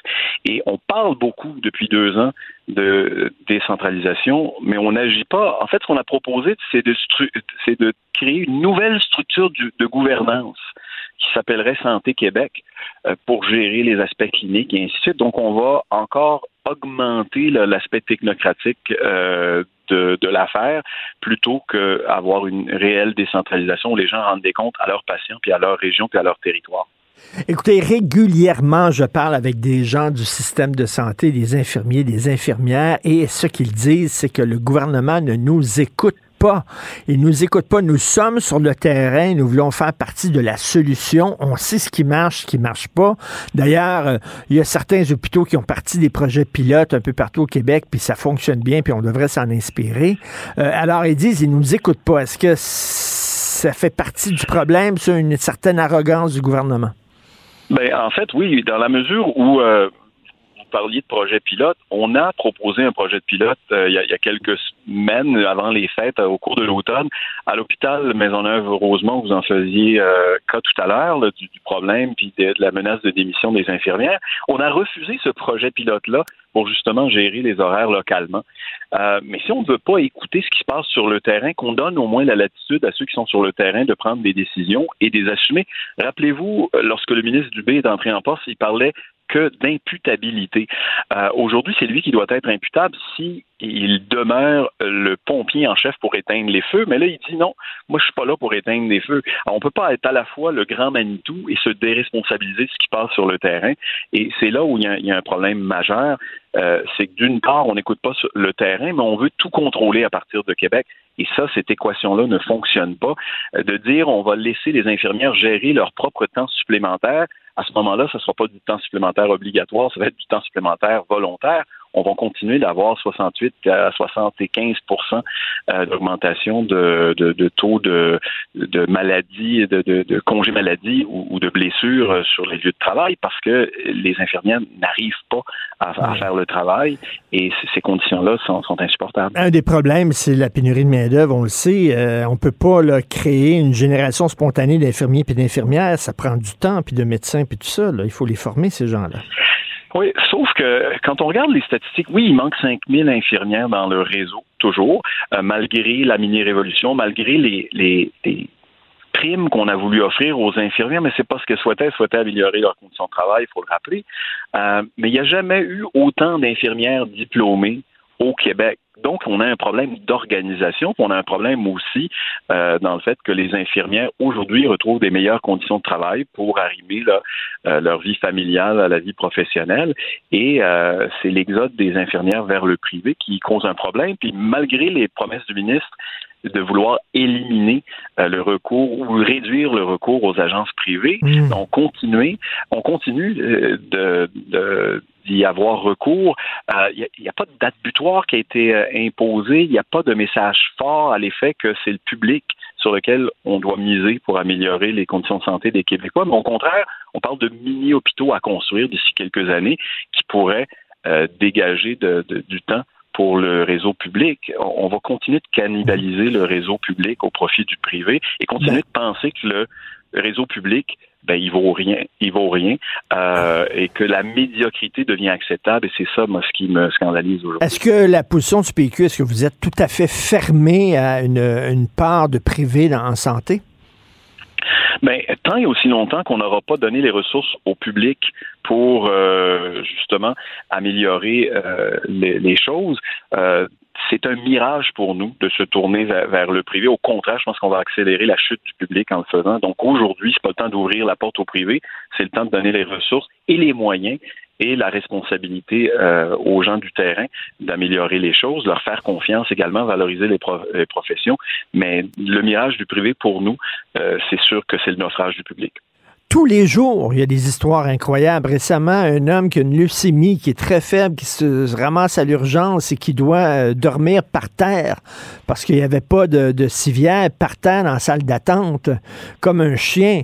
Vous à un moment donné, vous, ce que vous dites, c'est que la CAQ doit rendre des comptes en disant, là, parler aux, gens comment ça se fait que la situation ne s'améliore pas malgré toutes les promesses. Ben oui, ça, c'est un, un, bel exemple. C'est qu'on en vient à banaliser le fait que, ben oui, ça arrive. On en échappe euh, des, des, cas comme ceux-là. Et on, on dit, ben euh, finalement, c'est ça le système de santé. Il faut s'attendre à ce qu'il y ait des ratés. Donc, euh, la, quête de l'excellence puis des meilleurs soins, tout ça semble avoir été oublié. On avait à une certaine époque, c'est vrai que depuis depuis 20 ans, le système est en crise. On avait des époques où l'épisode de grippe, les urgences étaient pleines, 100, 130, 150 Aujourd'hui, c'est rendu la norme. Euh, donc, de banaliser, euh, comme je le disais, l'inacceptable ou la médiocrité, c'est ce que le gouvernement actuel fait en mettant des lunettes roses, en disant, ben oui, il y a des petites améliorations, puis ça va aller mieux en 2025, sans nécessairement proposer des solutions euh, importantes et structurantes, même si on, c'est ça le discours qu'on tient, ça, ne, ça ne tient pas la route. On pourrait parler du système pré-hospitalier d'urgence aussi. On a dit vouloir euh, faire un meilleur usage des paramédics. La semaine dernière, on leur dit si vous avez euh, adhéré à Je contribue, on va couper votre salaire de, de, de, de 30 euh, parce que vous n'êtes pas dans la bonne catégorie d'emploi. Comment dévaloriser une, une profession comme celle-là avec des, des, gestes qui sont contradictoires avec les vœux énoncés, de leur donner plus de responsabilité, de responsabilité pardon, pour éviter justement d'encombrer les urgences. Si on pouvait faire un certain triage dans les mmh. ambulances, détourner certains patients vers des cliniques ou vers des CLSC, on pourrait euh, au moins amenuiser la, pression sur les urgences. Mais on le dit, mais on ne le fait pas. Et ils sont toujours en négociation de convention collective, puis ça, ça traîne. Et ce qui est dommage, c'est qu'on euh, là, euh, comme citoyen, on, dit bon, il n'y a, rien à faire avec le système de santé, il va toujours être tout croche, et donc on est amené à, accepter l'inacceptable, malheureusement. Donc la CAQ doit rendre des comptes en santé. Merci beaucoup, M. Joël Arsenault, député des Îles-de-la-Madeleine, porte-parole du PQ en matière de santé. Bonne journée. Merci à vous. Merci. Banque Nationale est fière de vous offrir ce commentaire économique. Propulsez votre entreprise avec les solutions bancaires et les conseils d'experts en PME. Avec la Banque Nationale, vous êtes en affaires. Visitez bnc.ca baroblique entreprise. Je te rappellerai que 1,3 milliard, 44 milliards de dollars. C'est beaucoup, beaucoup d'argent. À partir de cet événement-là, il y a eu un point de bascule. Un directeur de la section argent, pas comme les autres. Yves Daou. Alors, euh, McKenzie et compagnie, nos élus euh, séduits malgré un lourd passé, euh, nos élus ont versé des dizaines de millions de dollars à une entreprise qui a multiplié les scandales. McKenzie, tu vas en parler, Yves. Hey Richard, il y a beaucoup de gens qui disent euh, il faut faire attention avec Hydro-Québec, Hydro-Lego ou Hydro-Fitzgibbon. ben, je pense qu'il y a beaucoup de gens qui commencent à s'inquiéter de l'État McKenzie. Ben de plus en plus présent. Écoute, c'est incroyable. Euh, notre journaliste Sylvain Larocque puis David Descoteaux, euh, samedi, je sais pas si tu as eu la chance de voir ça, on a fait Oui. une entrevue avec les auteurs d'un, d'un, d'un- d'un- d'un ouvrage là, qui a été fait par des journalistes du New York Times, là, par Walt euh, Bo- Boganish puis Michael Forsyth, When Mackenzie Comes to Town. Et il explique un peu dans ce livre-là là, comment l'entreprise-là, depuis euh, 2017, est dans la controverse un peu partout à travers le monde. Et écoute, eux autres, là, c'est immense. Hein? Ils ont 3000 clients à travers le monde, 15 milliards de, de revenus. Ils ont 40 000 salariés. Au Canada, là, ils sont à peu près 1000 consultants. Ils ont 300 euh, États là, pour lesquels ils font affaire. Et juste te dire ce matin, là, dans la, si tu vas sur le site de McKenzie, là, tu sais que Davos, là, ça s'ouvre, là, tu sais, tous les, les chefs d'État du monde Ben entier oui. se réunissent là à partir. Ben, imagine-toi sur le site de McKenzie actuellement, tu vas, Why Davos matters? Pourquoi c'est important Davos? Fait que, ils ont vraiment des tentacules un peu partout. Et au Québec, je veux juste te dire, là, bon, évidemment, je reviendrai sur la question des contrôles fédéraux puis euh, au Québec. Mais écoute, ils sont présents à Montréal depuis 1991. Écoute, savais-tu ça, Richard, le Québécois qui- que- qu'on a connu dans le temps de, t'étais leader étudiant, Léo Bureau-Blouin, et, et un des employés de McKenzie. T'as- aussi, oui, il est Ben, employé actuellement. Attends une minute, là. M- Et- Monsieur Carré Rouge, là, euh, Monsieur Oui, Bureau, oui, Blouin, oui. qui était Carré Rouge à l'époque, euh, là, maintenant, il est avec McKenzie. Ben, drôle, celle-là. Oui, puis il y a Marc Tellier, l'ex-PDG de l'éditeur des pages jaunes, euh, qui, est, qui est là. Donc, écoute, il y a du monde assez relativement euh, euh, influent qui se retrouve à l'intérieur de, de, de McKenzie. Et là, je te rappelle que quelques controverses. Là, écoute, le gouvernement fédéral là, a déjà, selon euh, Radio-Canada, mais aussi la presse canadienne et d'autres, on s'est rendu à plus de 100 millions de contrats euh, de Trudeau à McKenzie depuis mars 2021. C'est 30 fois plus de ce qui avait été accordé par les conservateurs sous le règne de Stephen Harper. là. Ah, ouais. Et ce qui est fascinant, c'est que le comité, il y a un comité en 2016 qui était présidé par Dominique Barton, qui était un des directeurs généraux mondiaux des McKenzie, qui recommandait récemment que les seuils d'immigration au soient portés plus haut. Et lui, M. Barton, qui a été en passant nommé ambassadeur du, euh, du, du Canada en Chine, imagine-toi, il est aujourd'hui à la tête d'une une affaire qui s'appelle l'Initiative du siècle, un groupe de pression qui souhaite faire passer de 100 millions la population au Canada d'ici 2100. Écoute, tu vois là, toute l'arrimage de pensée de McKenzie puis l'État fédéral, là, écoute, c'est arrimé. Et ce qui est inquiétant, c'est, imagine-toi, ils sont dans tous les ministères. là. Imagine-toi s'ils ils conseillent, mettons, le gouvernement fédéral dans le secteur militaire de la défense. Ils ont aussi des contrats avec toutes sortes d'États à travers le monde.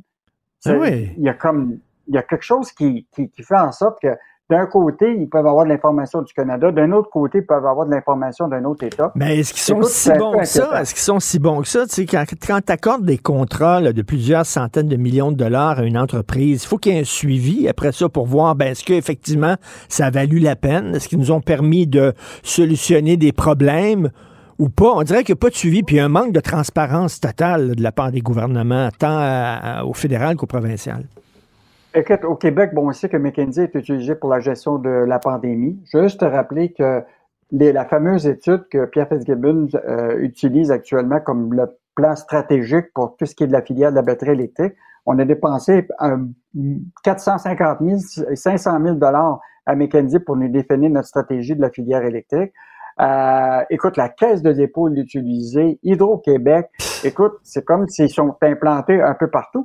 Puis c'est pas juste ici, hein, même aux États-Unis. Imagine-toi, en 2021, McKenzie là, a accepté de payer 573 millions aux autorités américaines pour avoir contribué à la crise des aux opioïdes, particulièrement le médicament oxycotin. là. Écoute, ils sont dans tous les sphères à travers la, la, la planète. Et moi, je pense qu'il faut quand même se poser des questions sur leur rôle, sur la, les, les, les, leurs décisions, sur les décisions publiques. Et tout donc, euh, je pense que là, euh, toute cette controverse-là là, autour des contrats, là, autant au fédéral qu'au Québec, là, je pense que ça mérite Ben oui, euh, qu'on se questionne là-dessus. On se pose des questions en France et aux États-Unis. On devrait s'en poser aussi au Canada et au Québec. Une récente étude met en lumière toute l'ampleur du travail non rémunéré effectué par les proches aidants. Hey, Richard, je, je t'en parlais la semaine dernière là, parce que moi, je vis ça là, parce que je suis pour mon père qui a 87 ans, puis je suis obligé de m'occuper de ses rendez-vous, etc. Ça nécessite Mm. du temps. C'est sûr que quand tu es, un peu en télétravail, tu sais, faire ça dans les fins de semaine, tout ça, mais il y a, y a tu sais, les prochains aidants actuellement, il y aura 5,7 milliards d'heures non rémunérées chaque année au Canada.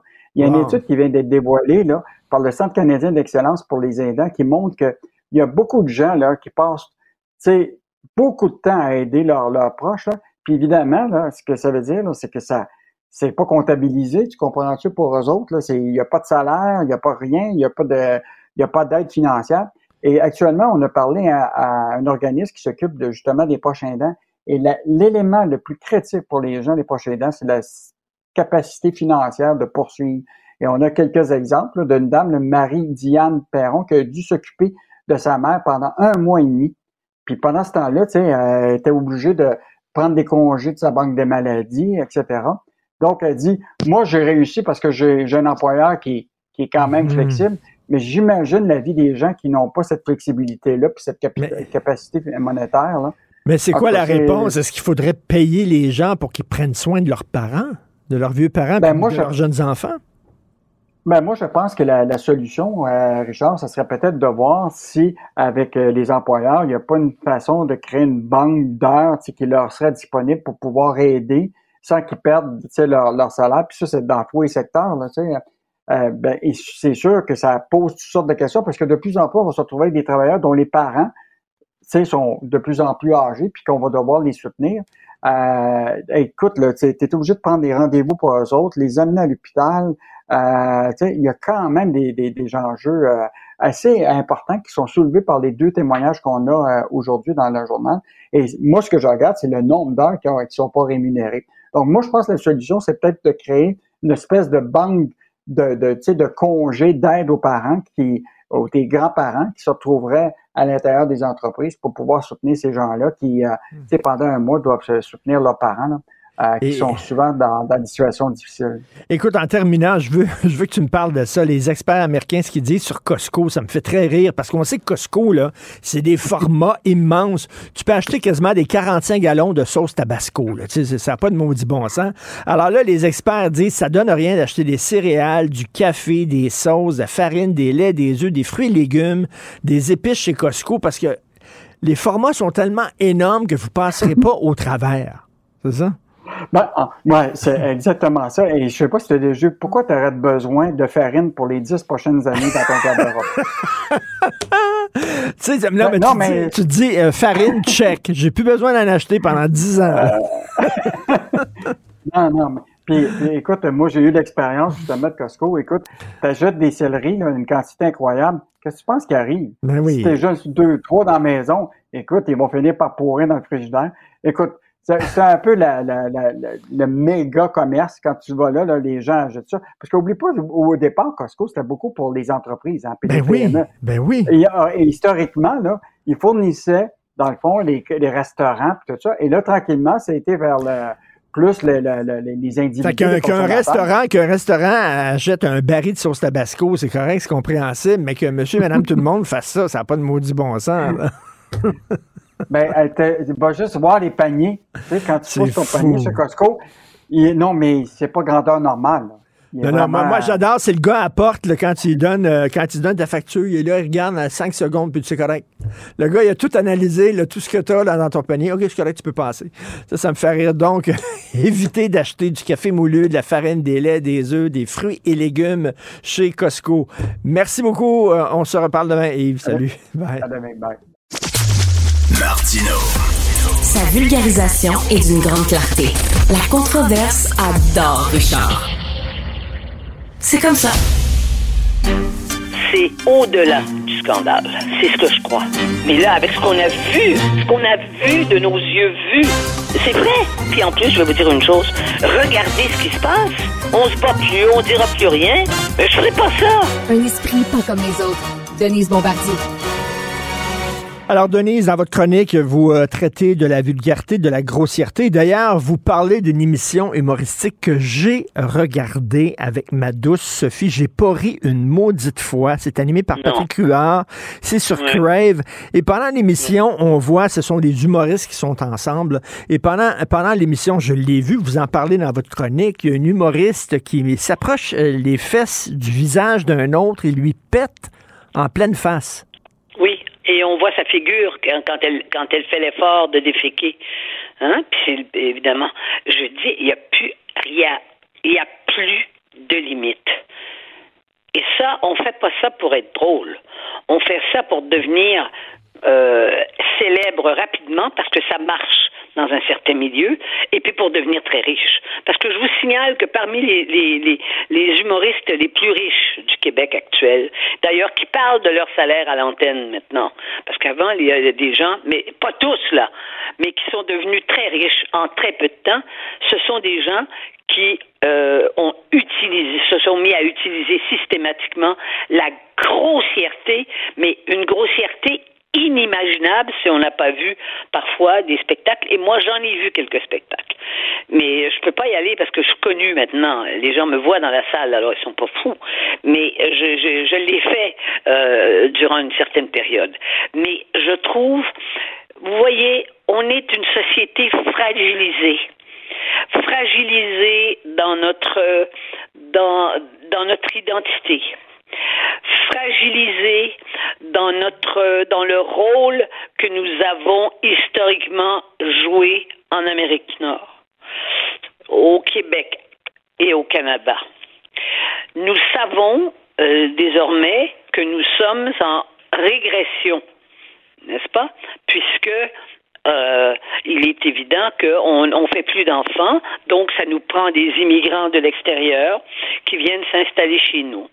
Et voilà qu'on se retrouve avec des humoristes dont certains viennent d'ailleurs, mais ceux qui viennent d'ailleurs et qui font de l'humour actuellement au Québec, c'est une infime minorité qui est aussi vulgaire que ce que j'ai vu euh, qu'on voit dans cette émission dans cette émission là et d'autres types d'émissions. Et d'autres et d'autres il faut aller sur YouTube. Moi j'allais pas sur YouTube mais je je suis allé voir simplement pour faire mon travail, qui c'était dont les, les, les, les humoristes actuels qui avaient un, un succès fou. Moi, je les connaissais absolument pas mais en général, ou c'est parfaitement insignifiant, ou alors c'est d'une vulgarité qui est au-delà de ce qu'on peut imaginer, et en plus, c'est une vulgarité qui, euh, qui est obsédée par la merde. Je veux bien croire que le Québec que le Québec est dans la merde parce que on est capable d'utiliser ces mots-là nous aussi. Je veux bien croire qu'on est dans la merde, mais on est dans la merde à cause de gens comme eux. Mais, Parce que, mais- et de gens qui ne croient pas. Là, il y a quelqu'un qui vient de m'écrire en bas de mon, en bas de ma chronique. Il dit, bah oui, mais c'est facile de, de, euh, de, de critiquer euh, les gens qui sont, qui sont drôles parce qu'il dit, de toute façon, quand on n'a rien à manger et qu'on vit dans des climats qui sont abîmés, euh, euh, c'est pas le temps de de de de, de, pas être vulgaire et grossier. Est-ce que vous voyez le genre de de de de, de, raisonnement que peuvent peuvent faire des gens? Autrement dit, quand on est pauvre, on est grossier. Ben moi, je j'ai pas été pauvre dans le sens là de vraiment de la pauvreté extrême, mais j'ai vécu, j'ai pas vécu dans les anges, j'ai vécu dans un milieu qui était pauvre, euh, je dirais euh, culturellement. Et puis, on n'avait pas beaucoup d'argent. Je veux dire, il y avait juste mon père qui travaillait avec un petit salaire, puis en plus, il était obsédé par l'argent. Donc, on, on, on est obligé de se battre pour avoir de l'argent pour, ach- pour acheter la nourriture. Mais depuis quand les gens pauvres sont des gens grossiers? Et mais là, vous, gens- vous allez- vous savez, Denise, là, vous allez vous faire accuser d'être ben, ben bêche, elle est ben pain bêche, elle. Non, oui, oui, oui, oui, Ah, pas Rin- d'humour. ringarde, ben, ben. Mais vous savez, vous me connaissez assez et les Québécois me connaissent assez. Vous savez très bien, il y a un monsieur, là, justement, qui aussi qui m'a dit, Madame Bombardier, vous avez du courage. Imaginez-vous, j'ai du courage de dénoncer la grossièreté.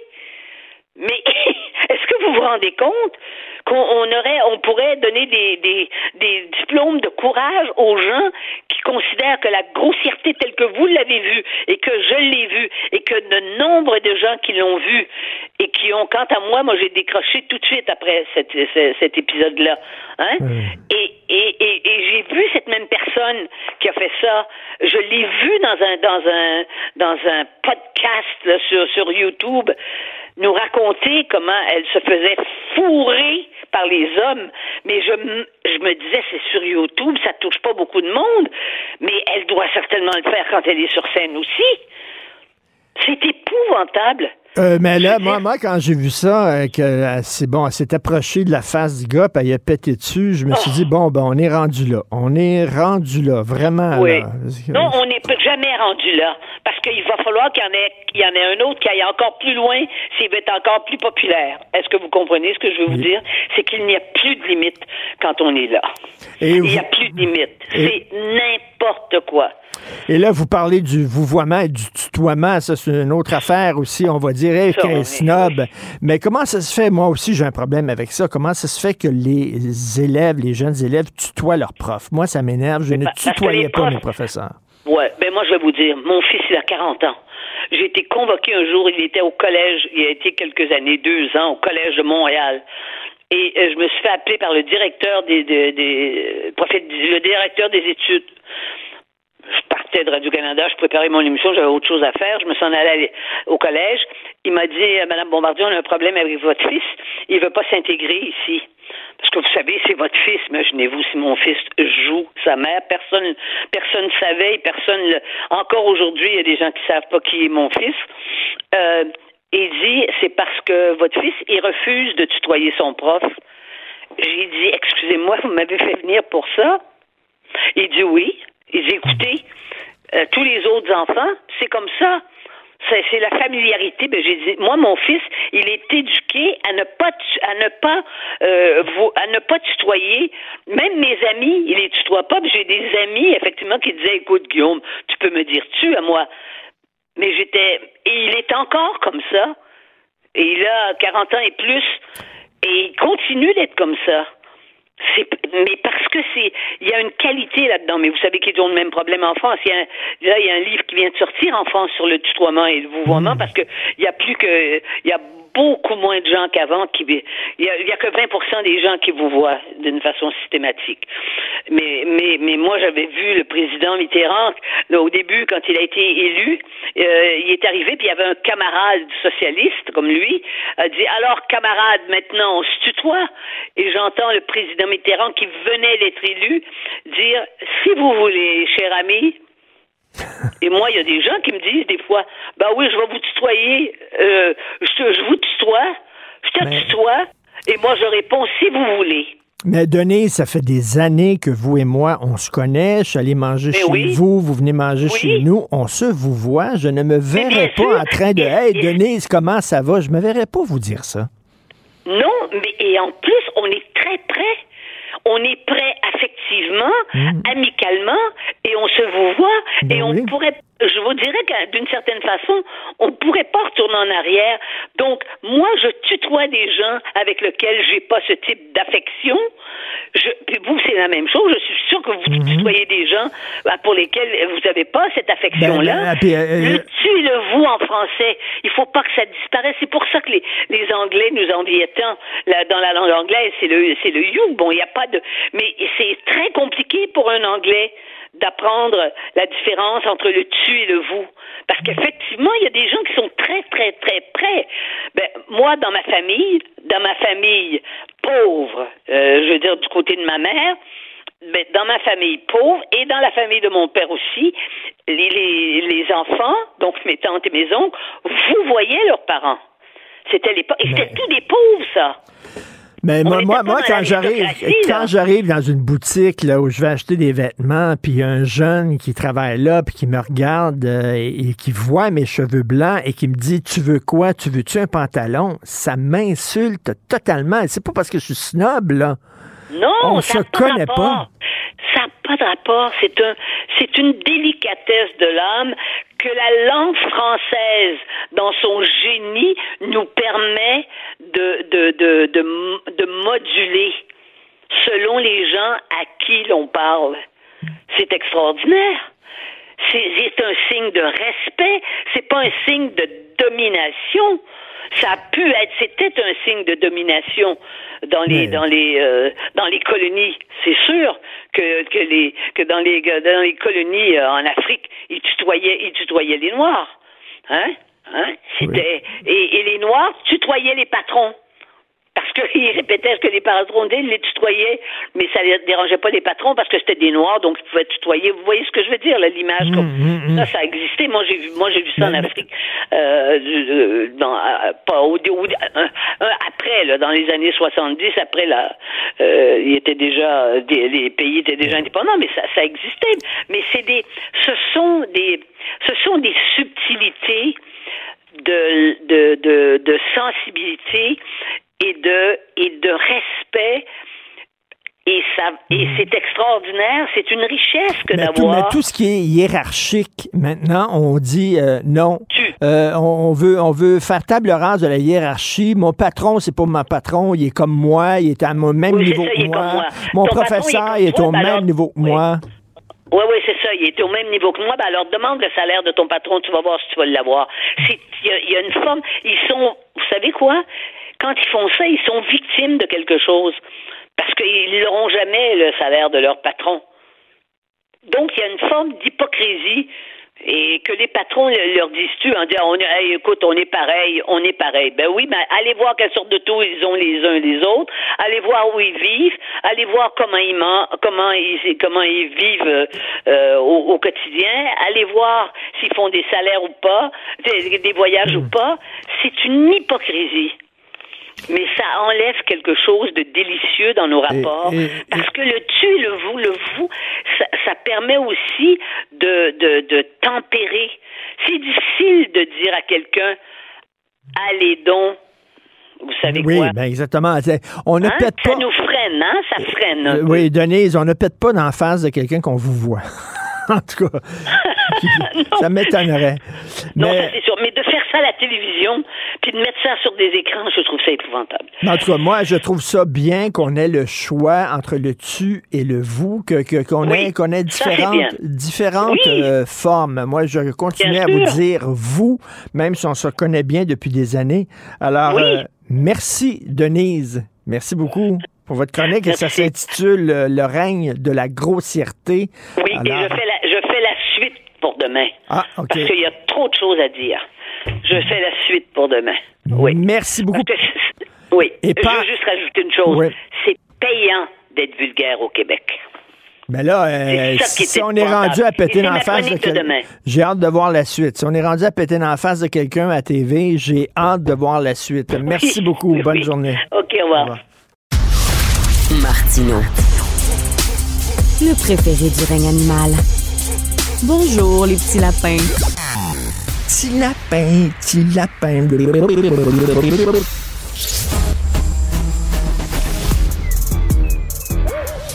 Mathieu Bocoté. Il représente un segment très important de l'opinion publique. Richard Martineau. Tu vis sur quelle planète? La rencontre. Je regarde ça et là, je me dis, mais c'est de la comédie. C'est hallucinant. La rencontre. Bocoté. Martineau.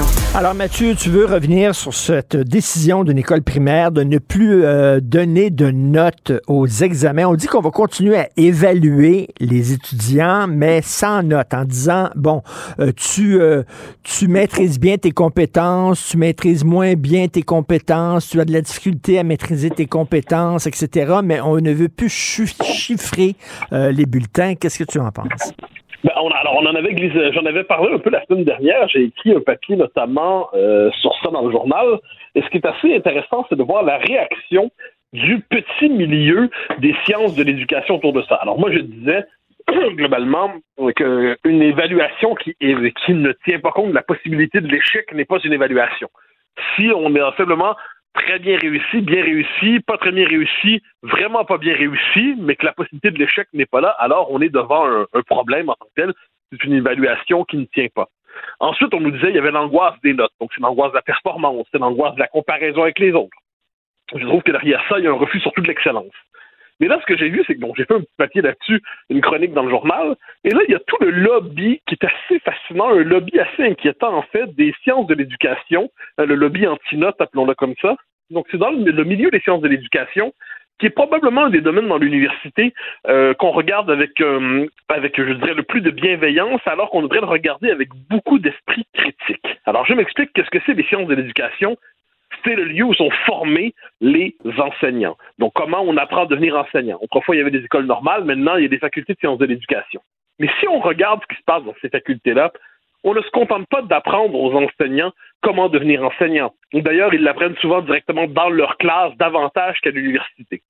Qu'est-ce qu'on leur apprend? En fait, qu'est-ce qu'on voit dans ces, facultés-là? Une forme d'idéologie assez, euh, assez un peu gnangnan qui dit les mots bienveillance, qui dit les mots respect, qui dit tous les mots entendus pour avoir l'air gentil, mais qui, dans les faits, en a contre, par exemple, la transmission de la culture. Parce que la transmission de la culture et de la culture générale, c'est vu comme, c'est le vieux préjugé, c'est la vieille thèse de Bourdieu, c'est vu comme finalement le masque de la culture de la bourgeoisie qui euh, écraserait les, euh, ceux qui n'en proviennent pas. Il y a le refus aussi de l'excellence, parce que derrière l'excellence, il y aurait l'idée de, la- hiérarchie, et la hiérarchie, ce serait l'inégalité, puis l'inégalité, c'est en toutes circonstances mauvais. C'est aussi dans ces lieux-là où on a cette, on a- c'est ce qu'on appelait le socio-constructivisme il y a, il y a quelques années, euh, c'est cette idée qu'on n'apprend pas à l'école, il faut apprendre par soi-même, on doit construire son propre savoir. Donc la relation maître-élève est une relation que nous devons congédier pour créer une relation plus égalitaire à l'école. Et le prof en dernière instance ne doit plus être un prof, les élèves sont plus des élèves ou des étudiants, d'ailleurs on va les appeler des apprenants, des s'apprenants. Et là pourquoi? Parce qu'ils doivent construire eux-mêmes leur savoir. Dès lors ça devient plus difficile à évaluer. Donc il y a toute cette idéologie-là, puis là ces dernières années il y a aussi avec ça la fascination pour des nouvelles technologies à l'école, il y a cette idée qu'on doit apprendre, la mémoire ne doit plus être trop sollicitée parce que Google est là pour ça, Euh, il n'est plus nécessaire euh, non plus de faire du par cœur, encore une fois, parce que les nouvelles technologies peuvent nous en délivrer. Donc, il y a toute une idéologie qui s'est imposée à l'école depuis, euh, je te dirais franchement, depuis une quarantaine d'années, mais qui s'est radicalisée ces dernières années et qui fait des vrais ravages à l'école. Et toutes ces idéologies-là euh, on partage une chose en commun, c'est une vision de l'enfant comme une petite, un petit être fragile qu'il faut protéger. Or, l'enfant, ce qu'il demande, et là, je te le dis en tant que père de trois enfants, je le sais, ce qu'ils demandent, les enfants, c'est que tu sois exigeant, que tu puisses les pousser, que tu, tu leur apprennes des choses, pas de les protéger parce que tu les, tu les outilles pas à faire face à la vraie vie lorsque tu les protèges comme ça. Ben ça, c'est l'héritage de la pensée 68 heures. La pensée 68 heures, de 68 heures, dis, je disais, euh, c'est presque à l'enfant à éduquer l'adulte. Parce qu'il y aurait dans l'enfant une pureté, il y aurait une pureté, une authenticité. Ce serait la, spontanéité créatrice, la spontanéité, dis-je, créatrice. Et les profs, eux, seraient, euh, seraient dans le monde adulte, seraient corrompus par le vieux monde dont on devrait s'extraire pour fabriquer enfin une société égalitaire. Donc on dit, ben, l'enfant doit non seulement justement se développer lui-même, mais doit s'affranchir des cadres du monde adulte, qui en tant que tel seraient d'ailleurs des cadres un peu, un peu dangereux, un peu, un peu inquiétants. Et là, tu as dit quelque chose qui, euh, qui me semble tout à fait essentiel. Tu as dit ton expérience comme, euh, comme père. euh, je pourrais dire mon expérience comme, euh, comme enseignant à l'université. On pourrait tout dire ça. Bon, on a chacun notre expérience. Mais là, le petit lobby des sciences de l'éducation est assez fascinant parce qu'il nous dit Ah ah, vous croyez avoir une compétence pour parler de l'école parce que vous êtes allé à l'école, parce que vous avez des enfants, parce que vous avez enseigné? Non, non, non. L'éducation aujourd'hui, c'est un domaine scientifique. En sciences de l'éducation, j'ai dû, je, dirais un peu méchamment, mais je pense que la caricature serait pas trop euh, mensongère, que hum, souvent, quand je regarde des, des travaux en sciences de j'ai l'impression que ça se compare désavantageusement à l'astrologie. Alors, euh, quoi qu'il en soit, on, on voit ça, et là, on nous dit, ah non, mais votre expérience suffit pas. Il y a une véritable expertise scientifique aujourd'hui aujourd'hui dans l'enseignement, dans l'éducation, qui se cache justement dans ce jargon de plus en plus pesant, et on oublie tout ce qu'on pourrait appeler la tradition de l'humanisme pédagogique en Occident. Donc, il est vrai que ça s'apprend à enseigner. Hein, c'est pas seulement on jette pas quelqu'un dans le vide comme ça, mais l'enseignement relève davantage de l'art que de la science l'enseignement relève davantage de, je dirais, c'est à la fois un art, une méditation, une expérience, et ce n'est pas, on ne fabrique pas des enseignants interchangeables qui maîtriseraient les codes, les processus de transmission des informations. Euh, c'est pas comme ça que ça fonctionne. Or, cette espèce d'idéologie qui s'est vraiment emparée de l'école depuis 30 ans, 40 ans. Le, plus bel exemple de ça, si je peux me permettre, c'est la formation des professeurs. C'est-à-dire, euh, un, quelqu'un qui a un bac en histoire ou une maîtrise en histoire peut pas généralement enseigner en histoire. Il doit avoir aussi, il doit passer par le bac en enseignement de, de l'histoire et ainsi de suite. Donc l'essentiel, l'histoire, la matière, est laissée de côté. Et de l'autre côté, qu'est-ce qu'on a? On a cette idée qu'on va faire des espèces d'enseignants touche à tout. Or, or, moi, ce que je dis, c'est que les, les enseignants à l'école, souvent, c'est au contact de leurs élèves, justement, qu'ils apprennent vraiment leur métier, davantage que dans les classes à l'université où ils apprennent des choses, assurément, mais à partir d'une philosophie qui les prépare mal à ce que veut dire enseigner. Est-ce que ça se peut que les sciences qu'on a longtemps appelées molles, les sciences comme la socio, comme la philo, comme l'éducation, tout ça, ces sciences-là ont eu un, complexe d'infériorité par rapport aux sciences dures et on dit, ben, on est capable aussi, nous autres, de chiffrer là, nos, méthodes et de les comptabiliser et tout ça. Et là est arrivé justement cette idée que c'était une science aussi dure que la physique et la biologie. Mais je suis absolument d'accord avec toi. les sciences, les sciences sociales, moi, moi j'ai fait, j'ai fait un bac en philo, maîtrise et doc en sociaux. Je suis passionné par les sciences sociales. Mais, mais il faut pas se tromper. Les sciences sociales n'ont pas la même, euh, je dirais, validité scientifique que les sciences dures. Elles relèvent du domaine aussi de l'opinion, de l'approximation, de la connaissance que l'on veut la plus objective qui soit. Mais il n'y a pas des lois en société équivalentes aux lois de la physique. Hein, quoi qu'on en dise, quoi qu'on en dise. Donc là, mais puis par ailleurs, il y a eu une volonté de faire des sciences sociales, des sciences aussi rigoureuses que, la, que les sciences de la nature. En certains croyaient à la possibilité de ce projet, puis je pense que c'était l'ambition légitime, mais l'histoire a prouvé qu'il n'en est pas ainsi. Il y a un arrière-fond idéologique dans les sciences sociales, il y a toujours un arrière-fond philosophique, un arrière-fond axiologique. Hein, il y a des valeurs, il y a une lecture du monde, il y a une vision de la société, il y a une vision de l'être humain. Bon, ben, tout ça, on a tendance à l'oublier. Et aujourd'hui, on veut nous faire bouffer euh, comme idée c'est-à-dire que tous les ceux qui se disent experts en sont en fait des surcitoyens qualifiés appelés à nous dire quoi penser, quoi faire dans tel ou tel domaine, à la manière de nouveaux prêtres. Et moi, je vois ça et quelquefois j'ai envie de dire on va étudier la valeur de vos arguments, mais votre prétention à dire vous êtes les seuls à avoir un point de vue légitime pour parler de l'école, oh mm. que non, oh que non. Or, ils commencent souvent leur texte ainsi. Il y a une dame qui a publié un texte en, réponse, en riposte à mon, en réplique à mon texte de la semaine dernière. Mauvais, mauvais, mauvais. J'avais l'air, j'ai lu ça, je me suis dit, mais c'est un mauvais texte qui est paru de peine et de misère dans un journal au, au, cégep, dans le journal étudiant du cégep. C'est une prof d'université qui a publié ça. C'était mauvais. Et c'était donc dégoulinant sur notre bienveillance, respect, tout ça, mais avec, il y avait cette, il y avait la, la qualité intellectuelle était très faible, mais il y avait cette idée que tous n'ont pas, sont, ne sont pas appelés à se prononcer sur l'école. Ça doit être le domaine réservé des quelques ben experts censés connaître la chose. Et on a envie de dire, de ces experts, tenons-nous loin de ces experts, protégeons-nous. Ils se disent experts, en fait, c'est comme des experts en économie en Union soviétique. On voit les résultats. Et on dirait que il faut, c'est toujours la fuite en avant. On n'a pas le droit de dire personne. Peut-être que la façon dont on enseignait l'orthographe et la grammaire, par exemple, à l'époque, il fut un temps, c'était peut-être une meilleure façon. Ah là, là, t'es un nostalgique, t'es un vieux croulant. T'as pas le droit de dire ça. Il faut toujours que tu embrasses de façon positive la nouvelle idée. Non, mais c'est le propre du progressisme. Le, progrès, on est tous pour. On est pour les progrès en technique médicale, on est pour les progrès euh, dans, dans, le génie, des progrès dans la connaissance de la chimie, on fait la liste. Mais le progressisme consiste à dire que le neuf est nécessairement bon. Et qu'on ne s'est jamais trompé qu'il faut jamais rebrousser, euh, euh, comment dire, refaire, à l'envers le chemin qu'on a fait pour décider finalement est-ce qu'on n'a pas fait une erreur ces 30 dernières années?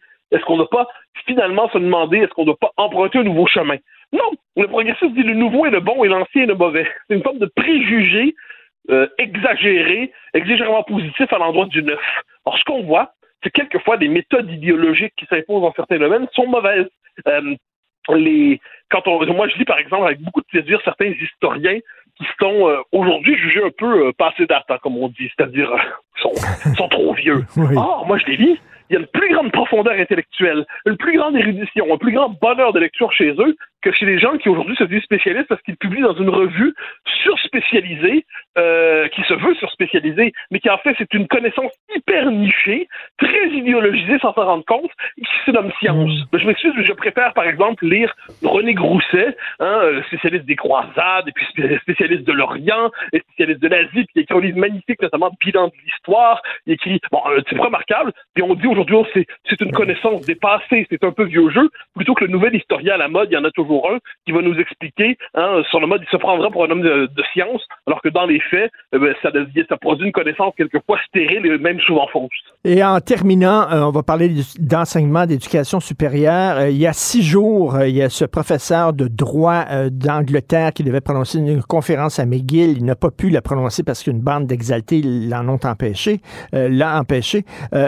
Euh, toujours pas de nouvelles de la ministre de l'enseignement supérieur, Pascal Derry. Elle n'a a rien dit là-dessus là encore. Est-ce que ça te déçoit? Ben, j'ai cherché aussi, j'ai, vérifié s'il y avait quelque non, elle n'a rien dit pour l'instant. Or, elle-même, on la, quand on voit son parcours idéologique, son parcours professionnel, on pourrait la croire sensible à cette question. Et elle se montre terriblement discrète. Je veux dire, normalement, dans ce gouvernement, Yuri Chassin, qui, qui probablement aurait souhaité avoir le, le- le- le- ce poste, Yuri Chassin, lui, s'était euh, occupé notamment d'un comité sur ces questions des dérives universitaires Tout et à suite, fait. où était appelée à s'en occuper. Et là, elle-même, qui a pris son poste, est plutôt discrète. J'espère que Pascal Derry, le dernier souvenir, moi, j'avais beaucoup d'estime comme Pascal Derry, comme journaliste, je la trouvais très bien, je pense une personne de qualité. Le problème, c'est que le dernier souvenir d'elle qu'on a publiquement, c'est lorsqu'elle a défendu Michael Rousseau dans des circonstances les plus étonnantes qui soient. Donc là, l'occasion pour elle de nous forger un beau nouveau souvenir à son sujet, ce serait justement de se porter à la défense de la liberté universitaire, d'autant qu'elle est là pour ça. Je suis persuadé qu'elle en est capable. Tout à fait. C'est très décevant, ce silence-là. Merci Mathieu, on se reparle demain. Bonne journée. Bye bye. Martino. Pour l'instant, nos avocats nous disent que tout est beau. Alors, je sais pas si vous avez regardé l'émission Le Monde à l'envers, animée par Stéphane Bureau à TVA vendredi dernier, mais il y avait un débat euh, portant sur la pensée woke. Est-ce qu'on devrait avoir peur des woke? Bien sûr, on ne peut pas faire le tour d'une aussi vaste question en 11 minutes, c'est certain, mais moi, j'étais content qu'on en parle dans une émission euh, générale, là, dans une émission qui est regardée aux heures de grande écoute un vendredi soir, et j'étais très content aussi qu'on on invite David Santorosa, qui est un jeune intellectuel brillant qui vient de publier un livre euh, intitulé La pensée woke, analyse critique d'une idéologie, euh, qui était présent. J'étais content ben, qu'on invite un intellectuel dans une émission euh, comme ça. Salut David. Bonjour Richard. Alors David Santarossa, donc euh, écoute, je, je- discute avec des gens des fois du mouvement woke euh, qui ne sont pas de ma tendance et qui disent vous exagérez vous autres l'importance euh, et euh, les conséquences de ce mouvement-là. Euh, ça a toujours été, il y a toujours eu des étudiants plus à gauche, plus révolutionnaires et heureusement que les jeunes veulent brasser la cage et déchirer leur chemise. Avant c'était les marxistes-léninistes, les maoïstes, etc. Et là ce sont les woke. Quel est le problème? Tu réponds quoi? Ben, ouais, on, a, on essaie toujours de minimiser le tout. Ben, je veux dire, les, les, ben, on avait des bonnes raisons de s'inquiéter quand même des maoïstes et des marxistes-léninistes. là. Je veux dire, historiquement, c'est pas non plus des mouvements euh, exempts d'erreurs, là, c'est le moins qu'on puisse dire. Et puis, ben, pour ce qui est des woke, ben, je veux dire, aujourd'hui, ils sont présents quand même dans les plus hautes institutions euh, au Canada. Par exemple, quand on pense aux chaires de recherche du Canada qui excluent d'emblée euh, les hommes blancs de certains de certains emplois, ben, je me dis, on est, on parle pas d'une petite d'une petite minorité, on parle quand même d'une idéologie qui est j'ai pas peur de dire le mot dans mon livre. Je dis que c'est une idéologie qui est dominante parce qu'elle impose ses manières de penser. hein. elle force le licenciement de certains euh, professeurs, de certains enseignants. Donc euh, oui, le risque est bel et bien là, euh, à mon sens. Et surtout, ce qui m'intéresse le plus, ce qui m'inquiète le plus, devrais-je dire, c'est que c'est un mouvement qui prend de plus en plus d'ampleur dans les institutions. On est au début de ce mouvement-là. On n'est pas à la fin. C'est ça. Et quand on dit, ben, je m'excuse, mais les woke sont en- en- dans des positions de pouvoir. Ils ne font pas seulement là, que, que contester dans l'université. Ils sont dans, ils siègent dans les positions de pouvoir et les gens sourient en disant, ben non, ils sont pas là, les woke. Oui, non, c'est sûr, exactement. C'est toujours la même stratégie de, vouloir banaliser le tout, mais aujourd'hui, j'en parle longuement dans mon livre, Google, euh, euh, les chambres de recherche du Canada, comme je le disais, à l'ONF, à Radio-Canada, au Parti libéral du Canada, on est loin d'une d'une petite idéologie qui se, qui se cantonne dans des départements universitaires obscurs. Là. Et David, c'est eux autres qui vont choisir quel, euh, quel projet de recherche va être financé. C'est eux autres qui vont choisir quel film, quel livre sera édité, publié, financé, subventionné, etc. C'est eux autres qui décident maintenant. Là. Ah, il, y a, un immense pouvoir. Il y avait un, professeur à McGill euh, qui avait dit ben moi je vais baser mes, critères de sélection de mes étudiants pour un projet de recherche uniquement sur le mérite. Et euh, les chaires de recherche du Canada lui avaient dit ben on va pas financer ta recherche. Donc on lui euh, on lui a, on lui a privé on l'a privé de 400 000 dollars de recherche, ce qui est quand même pas rien. Alors lui il travaillait justement sur les nouveaux lasers, des nouveaux types de lasers. C'est une des, des grandes sommités mondiales il est ici à Montréal et on lui a dit, ben, lorsque tu fais ton équipe de recherche, il ne faut pas que tu prennes les meilleurs. Il faut que tu prennes des gens qui représentent la diversité. Là, le gars, il est en science pure, Oui, exactement. Je pense que c'est un des, risques importants, la question de la racialisation de, notre société. Et ça, c'est vraiment une idée que, qui me tient à cœur, en fait, de, m'opposer à cette idée-là, parce que de plus en plus, hein, Richard, on entend ah ben euh, ça c'est un homme blanc, ça c'est une femme blanche, ça c'est une femme noire, ça c'est une personne racisée. Et euh, ben moi j'en ai beaucoup contre cette idée-là. Hein. Donc euh, mon, identité raciale, j'ai aucun sentiment d'appartenance.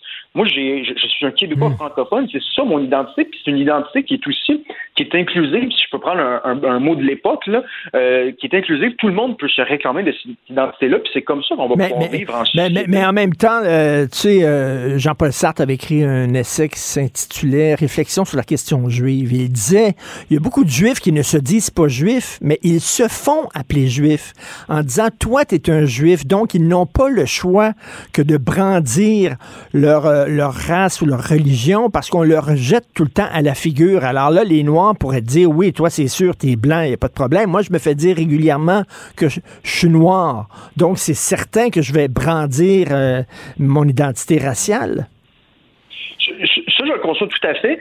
Euh, il faut combattre cette racialisation-là, mais j'ai pas l'impression que c'est en, en mettant de l'avant la racialisation qu'on va combattre la racialisation. C'est pas en mettant de l'avant la couleur de peau de tout le monde qu'on va finir par combattre. Donc oui, c'est une idée généralement euh, qu'on entend à la gauche, chez la gauche, de dire ben à force de racialiser, c'est comme ça qu'on va de moins en moins prendre en considération la race ben, j'ai de la misère à m'imaginer un monde où ça va arriver. Là. À mon sens, c'est assez farfelu. Écoute, je reviens sur le débat qu'il y a eu au Monde à l'envers et il y avait les deux anti-woke, le Guinantel et moi, puis les, deux pro-woke, Judith Lucier et Louis T. Et eux, ce qu'ils semblaient dire quand tu disais là, euh, les woke sont dans les universités, sont à Radio-Canada, à Télé-Québec, etc., eux disaient le problème, c'est pas c'est pas que, que, les woke veulent pas, euh, euh, euh, par exemple, entendre un conférencier à McGill. C'est pas ça le problème. Le problème, ce sont les autorités qui acceptent les demandes des woke. Donc, il dit, c'est pas les woke qui demandent de censurer.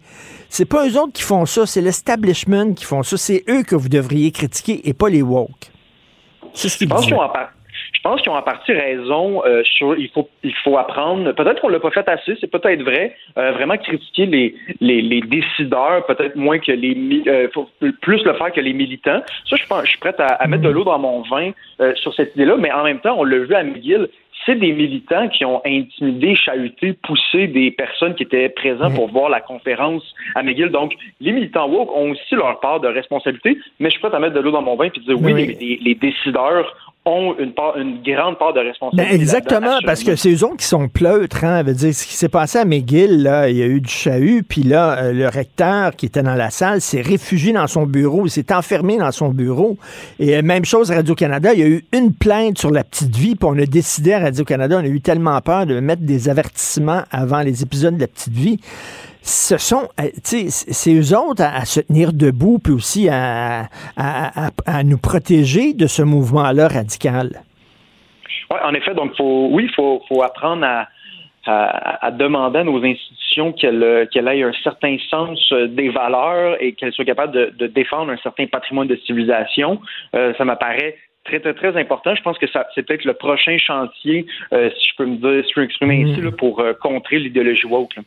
Et euh, écoute, ton livre remporte quand même un assez bon succès. hein. Euh, J'espère qu'il va y avoir une réédition de ton livre. Euh, Est-ce que tu penses que les gens sont... Parce que tu demandes à 10 personnes euh, leur définition du, mot woke, tu vas avoir 10 définitions différentes. Est-ce que les gens ont soif d'en savoir un peu plus de ce mouvement-là? Parce que c'est large, woke. Ça veut dire tout et son contraire. Oui, ouais, je, pense que tu as raison.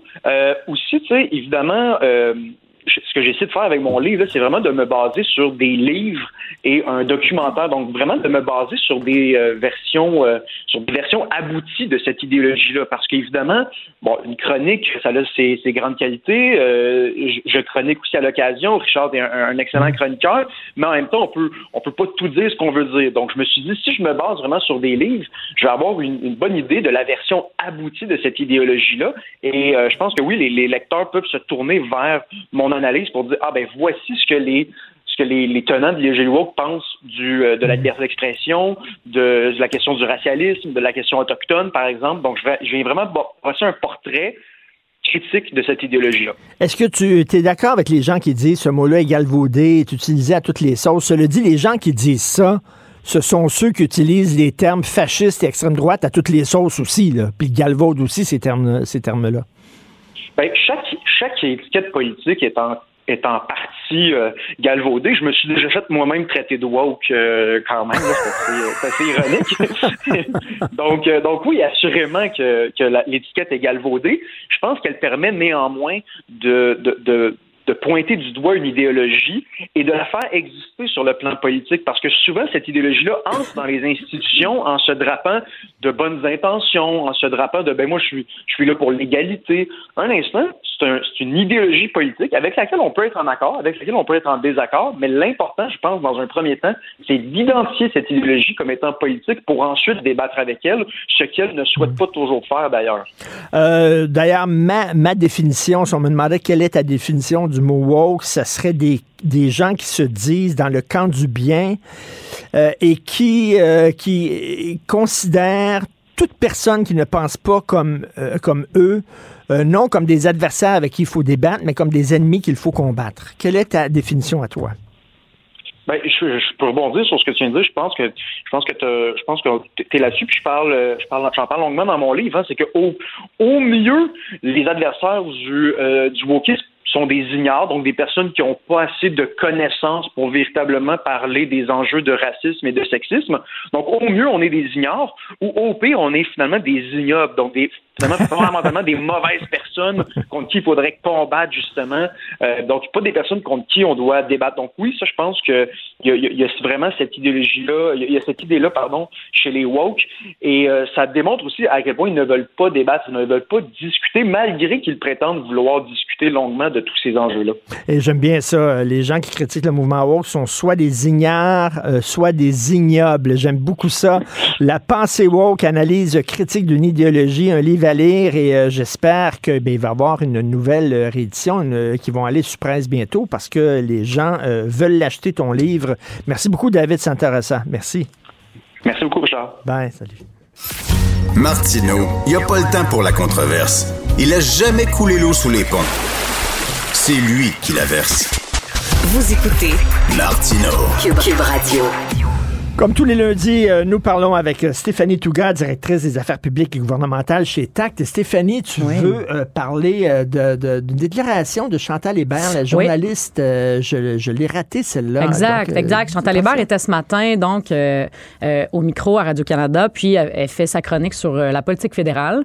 Moi, c'est quelqu'un que j'écoute. Je trouve que souvent, elle amène des, imp- des informations pertinentes, un angle intéressant. Ce matin, elle, elle disait que deux noms circulaient sur la colline à Ottawa euh, et parmi les, les cercles conservateurs euh, euh, au niveau fédéral, c'est que Geneviève Guilbeault et Éric Girard non seulement seraient intéressés à faire le saut en politique fédérale avec Polièvre, mais auraient également eu des rencontres donc dans les dernières semaines avec Pierre Poilièvre en, en- pour laisser, disons, euh, place à une discussion et un éventuel euh, saut vers la politique fédérale. Geneviève Guilbeault? Geneviève Guilbeault et Éric Girard. Ça, c'est les Hein? deux noms qu'elle a mentionnés. Ça a comme fait l'effet d'une bombe. Là. Tout le monde s'est mis à essayer d'avoir un peu d'informations. Euh, et écoute, bon, avant d'entrer dans ce que euh, le gouvernement a dit, ça serait un coup de circuit pour Pierre Poilievre. Pierre, Pierre Poilievre, il est en très mauvaise posture au Québec. Deux tiers des électeurs de- au Québec dit- ont une mauvaise opinion de Pierre Poilievre, selon le- un, un sondage. Je pense que c'est Angus Reid qui le disait ça. Donc, Pierre Poilievre, franchement, est pas dans une bonne posture, euh, pas nécessairement des très bons liens avec le gouvernement Legault, qui, lui, est très, très, très ancré, très, très fort. Donc, pour lui, d'aller chercher Mais- deux figures de proue, ça serait là absolument incroyable. Ben c'est spécial parce que, tu sais, euh, M. Legault, le gouvernement de la CAQ, Ouais. dit, nous autres, on n'est pas idéologique. hein. on n'est pas idéologique, on est Mhm. pragmatique et tout ça. Ouais. Et de voir que Mme Guilbeault serait intéressée par un parti très idéologique, le sous Poilievre. Absolument, là. parce que, Moi, je ne savais pas qu'il était autant à droite que ça. Ben c'est ça, tu sais, Éric Girard, par exemple, c'est un ancien conservateur, donc on pourrait Oui. dire, bon, tu sais, euh, euh, mais comme je discutais avec un ami dernièrement, puis il me disait, tu sais, entre être conservateur puis être pro-Poilièvre, il y a, y a, y a vraiment une grosse marge. Ben, mais en. donc, tu sais, être un conservateur sous Erin O'Toole, sous Andrew Scheer, sous Stephen Harper et Poilièvre, il y a quand même un, un gros, un gros saut à faire. C'est assez surprenant.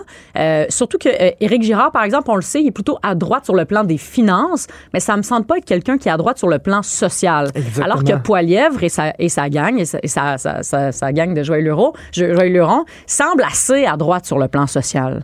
Euh, donc, ça, ça m'étonne. Moi, ça ça m'a vraiment étonné. Mais en même temps, bon, tu sais, cette information-là, elle saute. Tout le monde essaie d'avoir un peu d'informations. Je me suis retournée vers le cabinet du premier ministre Legault en disant, tu sais, là, tu sais, euh, à quel point c'est fondé, à quel point euh, ça semble possible. On, on me jure euh, et on signe avec son sang en disant non seulement c'est faux, mais il n'y, a- il n'y aurait même pas eu de rencontre. Donc, qui dit vrai, euh, Eh c'est ben. intéressant. Ben, c'est ça.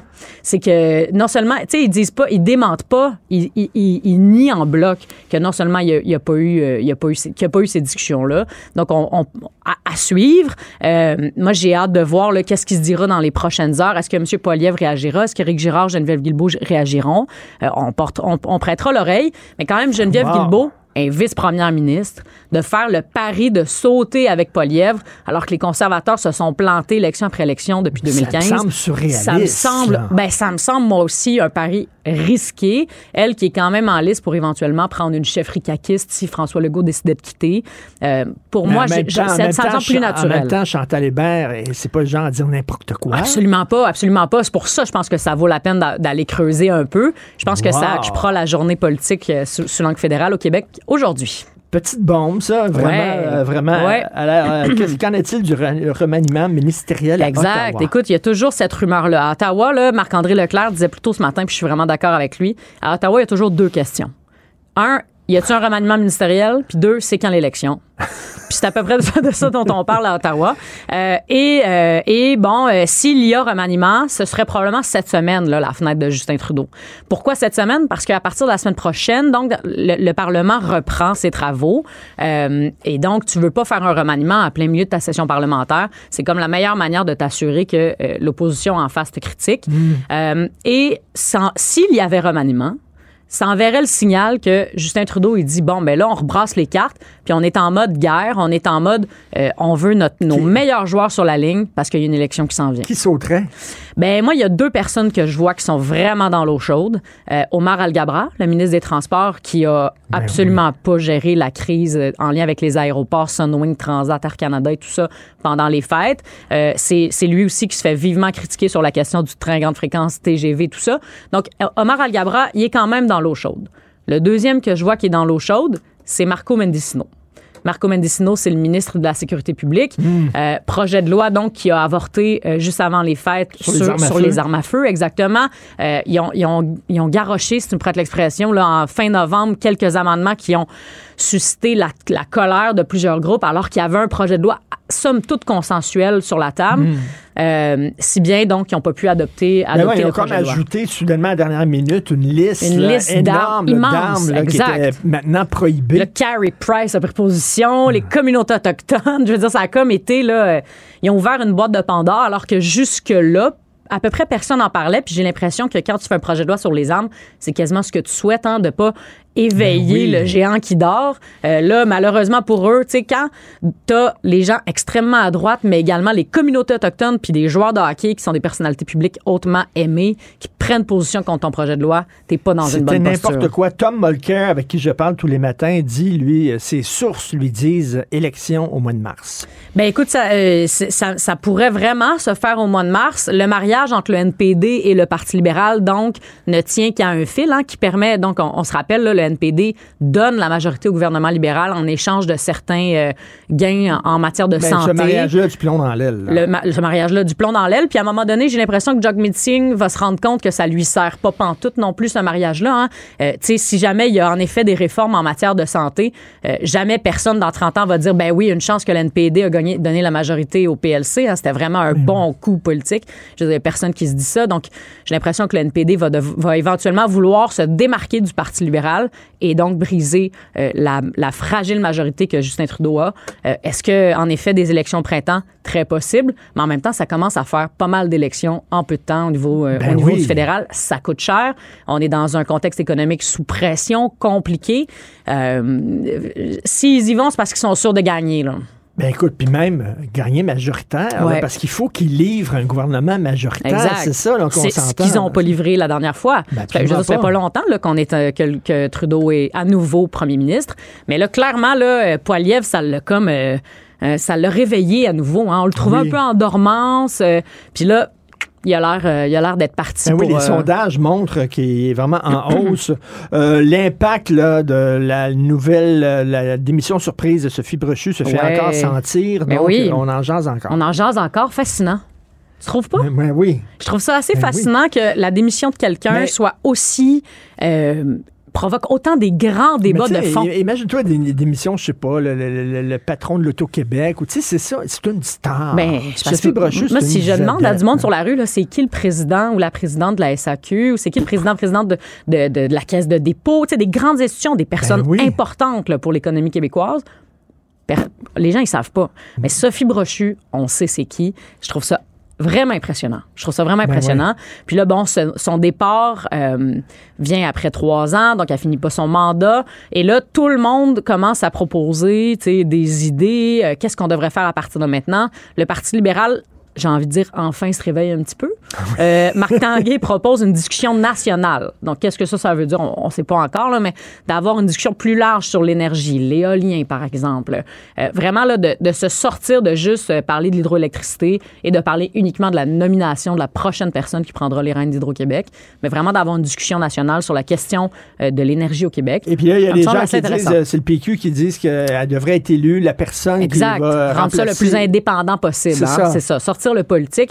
Euh, moi, C'est une bonne idée, ça. c'est- C'est c'est une bonne idée, mais j'ai envie de dire que je serais surprise là, que, que le, le- le gouvernement décide de plier un peu les chaînes là-dessus.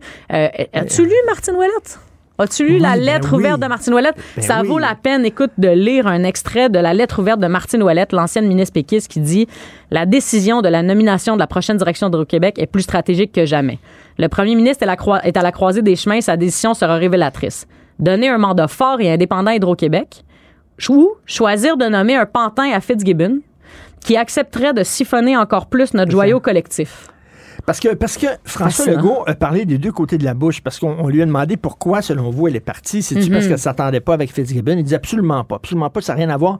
Sauf que la personne qui va la remplacer, ça va être une personne qui est pro-développement. En mode développement. Donc, exact. il est en train de nous dire que c'est parce qu'elle n'était pas Elle en nécessairement mode assez développement. en mode développement. Exact. Donc, il dit une chose et son contraire. Tout à fait. Puis je veux dire, euh, Sophie Brochu, je trouve que c'est. Moi, j'ai l'impression qu'elle quitte parce qu'elle a en effet une, une divergence d'opinion, une divergence de vision par rapport à où s'en va Hydro-Québec pour les prochaines années, puis qu'est-ce qu'on souhaite faire avec cet organisme-là. Euh, puis elle l'a dit en octobre, en pleine campagne électorale. Elle a Mais- dit si j'ai des divergences d'idéologie avec le gouvernement, je vais quitter. Et c'est ce qu'elle fait aujourd'hui. Je veux dire, pour moi, la, la- Mais c'est assez en- En clair. même temps, c'est pas elle la bosse. Là, Non, c'est pas elle la bosse. Le seul actionnaire d'Hydro-Québec, c'est le gouvernement du Québec. Ben oui. Donc, euh, Puis c'est eux autres qui lancent les lignes directrices. Exact. Puis là, le- Hydro-Québec a adopté son plan stratégique là, jusqu'en 2026. Euh, donc, bon, euh, la, la table est comme mise. là. Il y a quelqu'un qui pourrait arriver en poste et, et disons, euh, tout simplement être plug and play, là, Hmm. partir et, et commencer à faire le... oui, ça... C'est bien ça, plug c'est and ça. play. Ben, tu sais, d'arriver en poste. Comme une tout simplement- ta branche, Exact. boum, tu peux jouer tout C'est de ça, suite, direct dans le mur avec l'électricité. Ben, j'ai- j'ai- bon, à suivre ce qui se passera, mais je, je- je- Martine Ouellette clairement lève la main. En tout cas, elle a demandé une audience avec le premier ministre pour éventuellement euh, pousser sa candidature. Euh, j'ai envie de te dire que ça se passera pas. Ben Euh, je, je veux dire, je suis pas dans le secret des dieux, là. mais tu sais, je pense qu'elle sera pas nommée PDG d'Hydro-Québec. Je pense aussi, ça m'étonnerait. Euh, on dit euh, que le gouvernement Legault est très arrogant, qu'il n'écoute pas l'opposition. Ouais. Là, il va y avoir des rencontres entre le PM et l'opposition. Exact. C'est vrai que c'est une étiquette qui colle hein, à François Oui. Legault et à son gouvernement. Évidemment, avec 90 députés, c'est- pas surprenant qu'ils aient un peu l'idée qu'on va être très confortable pendant quatre ans et donc une certaine arrogance.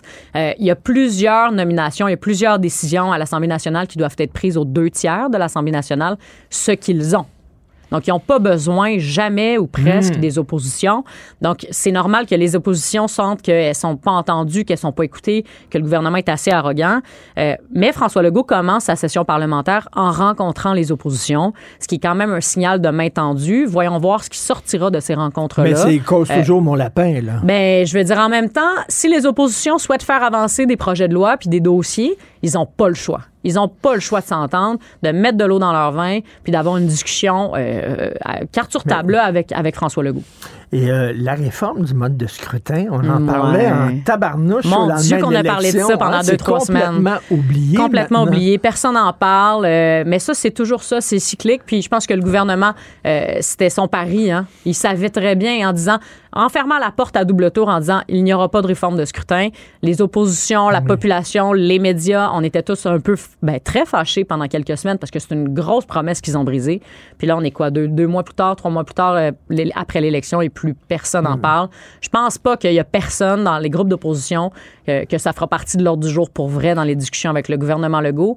Euh, J'ai envie de te dire qu'il y a des sujets aussi qui sont hautement plus pressants euh, quand on voit que les hôpitaux débordent. Ben, c'est ça, la Euh, santé. Là. Il y a Joël ouais. Arsenault du PQ qui dit là, le gouvernement doit rendre des comptes parce que, Mhm. tu sais, il veut dire, il, il- il- il est beau, on, on l'aime beaucoup, le ministre Dubé. Je pense Oui, que les ouais. gens l'aiment beaucoup, mais Ouais. tu sais, sauf qu'on voit pas encore vraiment des changements dans le système de santé. C'est sûr. encore. Puis bon, mais en même temps, il faut laisser une chance aux joueurs. On sort d'une pandémie avec un système sous pression. On est dans un contexte de pénurie de main-d'œuvre. Ça va être compliqué là, pour Christian Dubé, qui la semaine passée nous disait qu'il ne souhaitait pas être là pour éteindre des feux.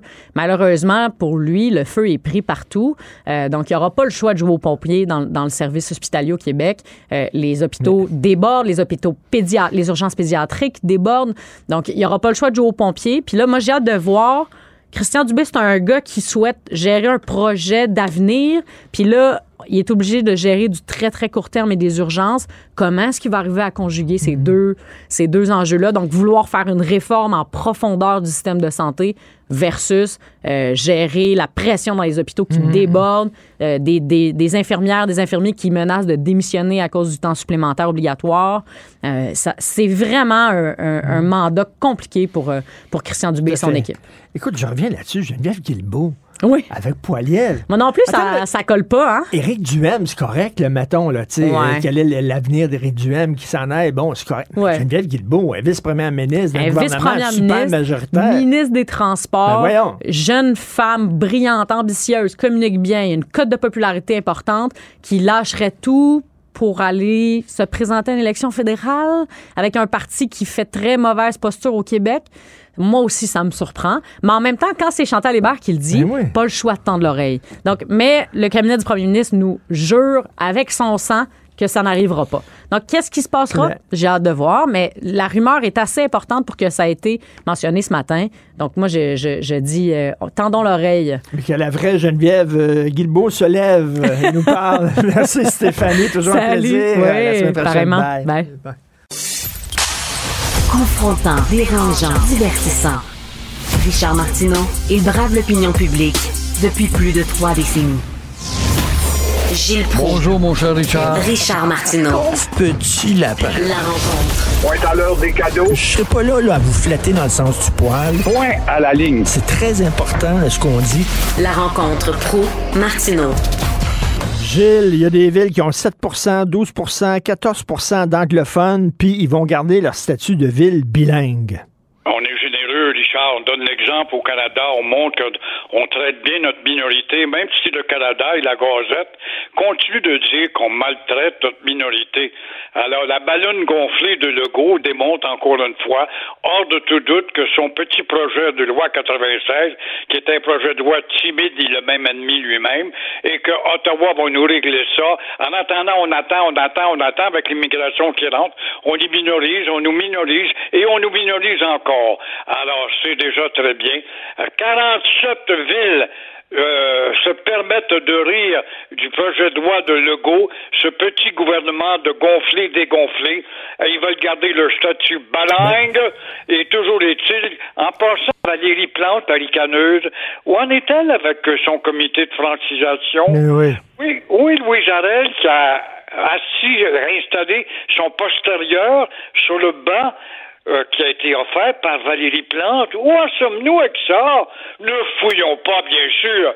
Et quand j'entends François Robert, Jean-François, le ministre le plus dana, le plus nounou, le plus concombre qu'on a eu en matière d'éducation, qui parle, oh, c'est un équilibre avant tout, que les nationalistes se calment les nerfs en envoyant la flotte aux députés de Matane. Tu vois-tu l'hypocrisie que les nationalistes se le calment les nerfs? Hey, s'il y a un gars qui a galvaudé le mot nationaliste, c'est bien lui. Il est en train de m'étouffer tellement qu'ils sont dégueulasses. Et en faisant, en faisant encore une fois, pourquoi aussi Jolin Barrette est tassé et ne parle pas? Tu trouves pas ça bizarre depuis quelque temps? Mais c'est vrai, on l'entend plus du tout, du tout sur la langue. du là. tout, il Complètement, plus. là. Dans le frigidaire, en white, tu parles plus, on te congèle. Vous avez parfaitement raison, puis c'est bon de le rappeler aussi qui est passé Simon Jolin Barrette. Et là, les villes, parce que là, vous chialez, puis je vous comprends, là, mais maudit qu'on est niaiseux, parce que ces villes-là, là, Audubon Park, Rosemère, là, puis tout ça, Mille-Îles, là, qui ont euh, 7% 14% euh, d'anglophones, c'est leurs conseils municipaux qui ont pris la décision de garder leur statut de ville bilingue, mais leurs conseils municipaux, ils sont formés à majorité de francophones. Fait que c'est nous autres, Christy, c'est les francophones. On dit, on va être fins, on va être gentils. C'est sûr que ce sont les tatates colonisés atteints d'une maladie mentale, mais nous sommes les manteaux, Richard, à dire ça tous les deux.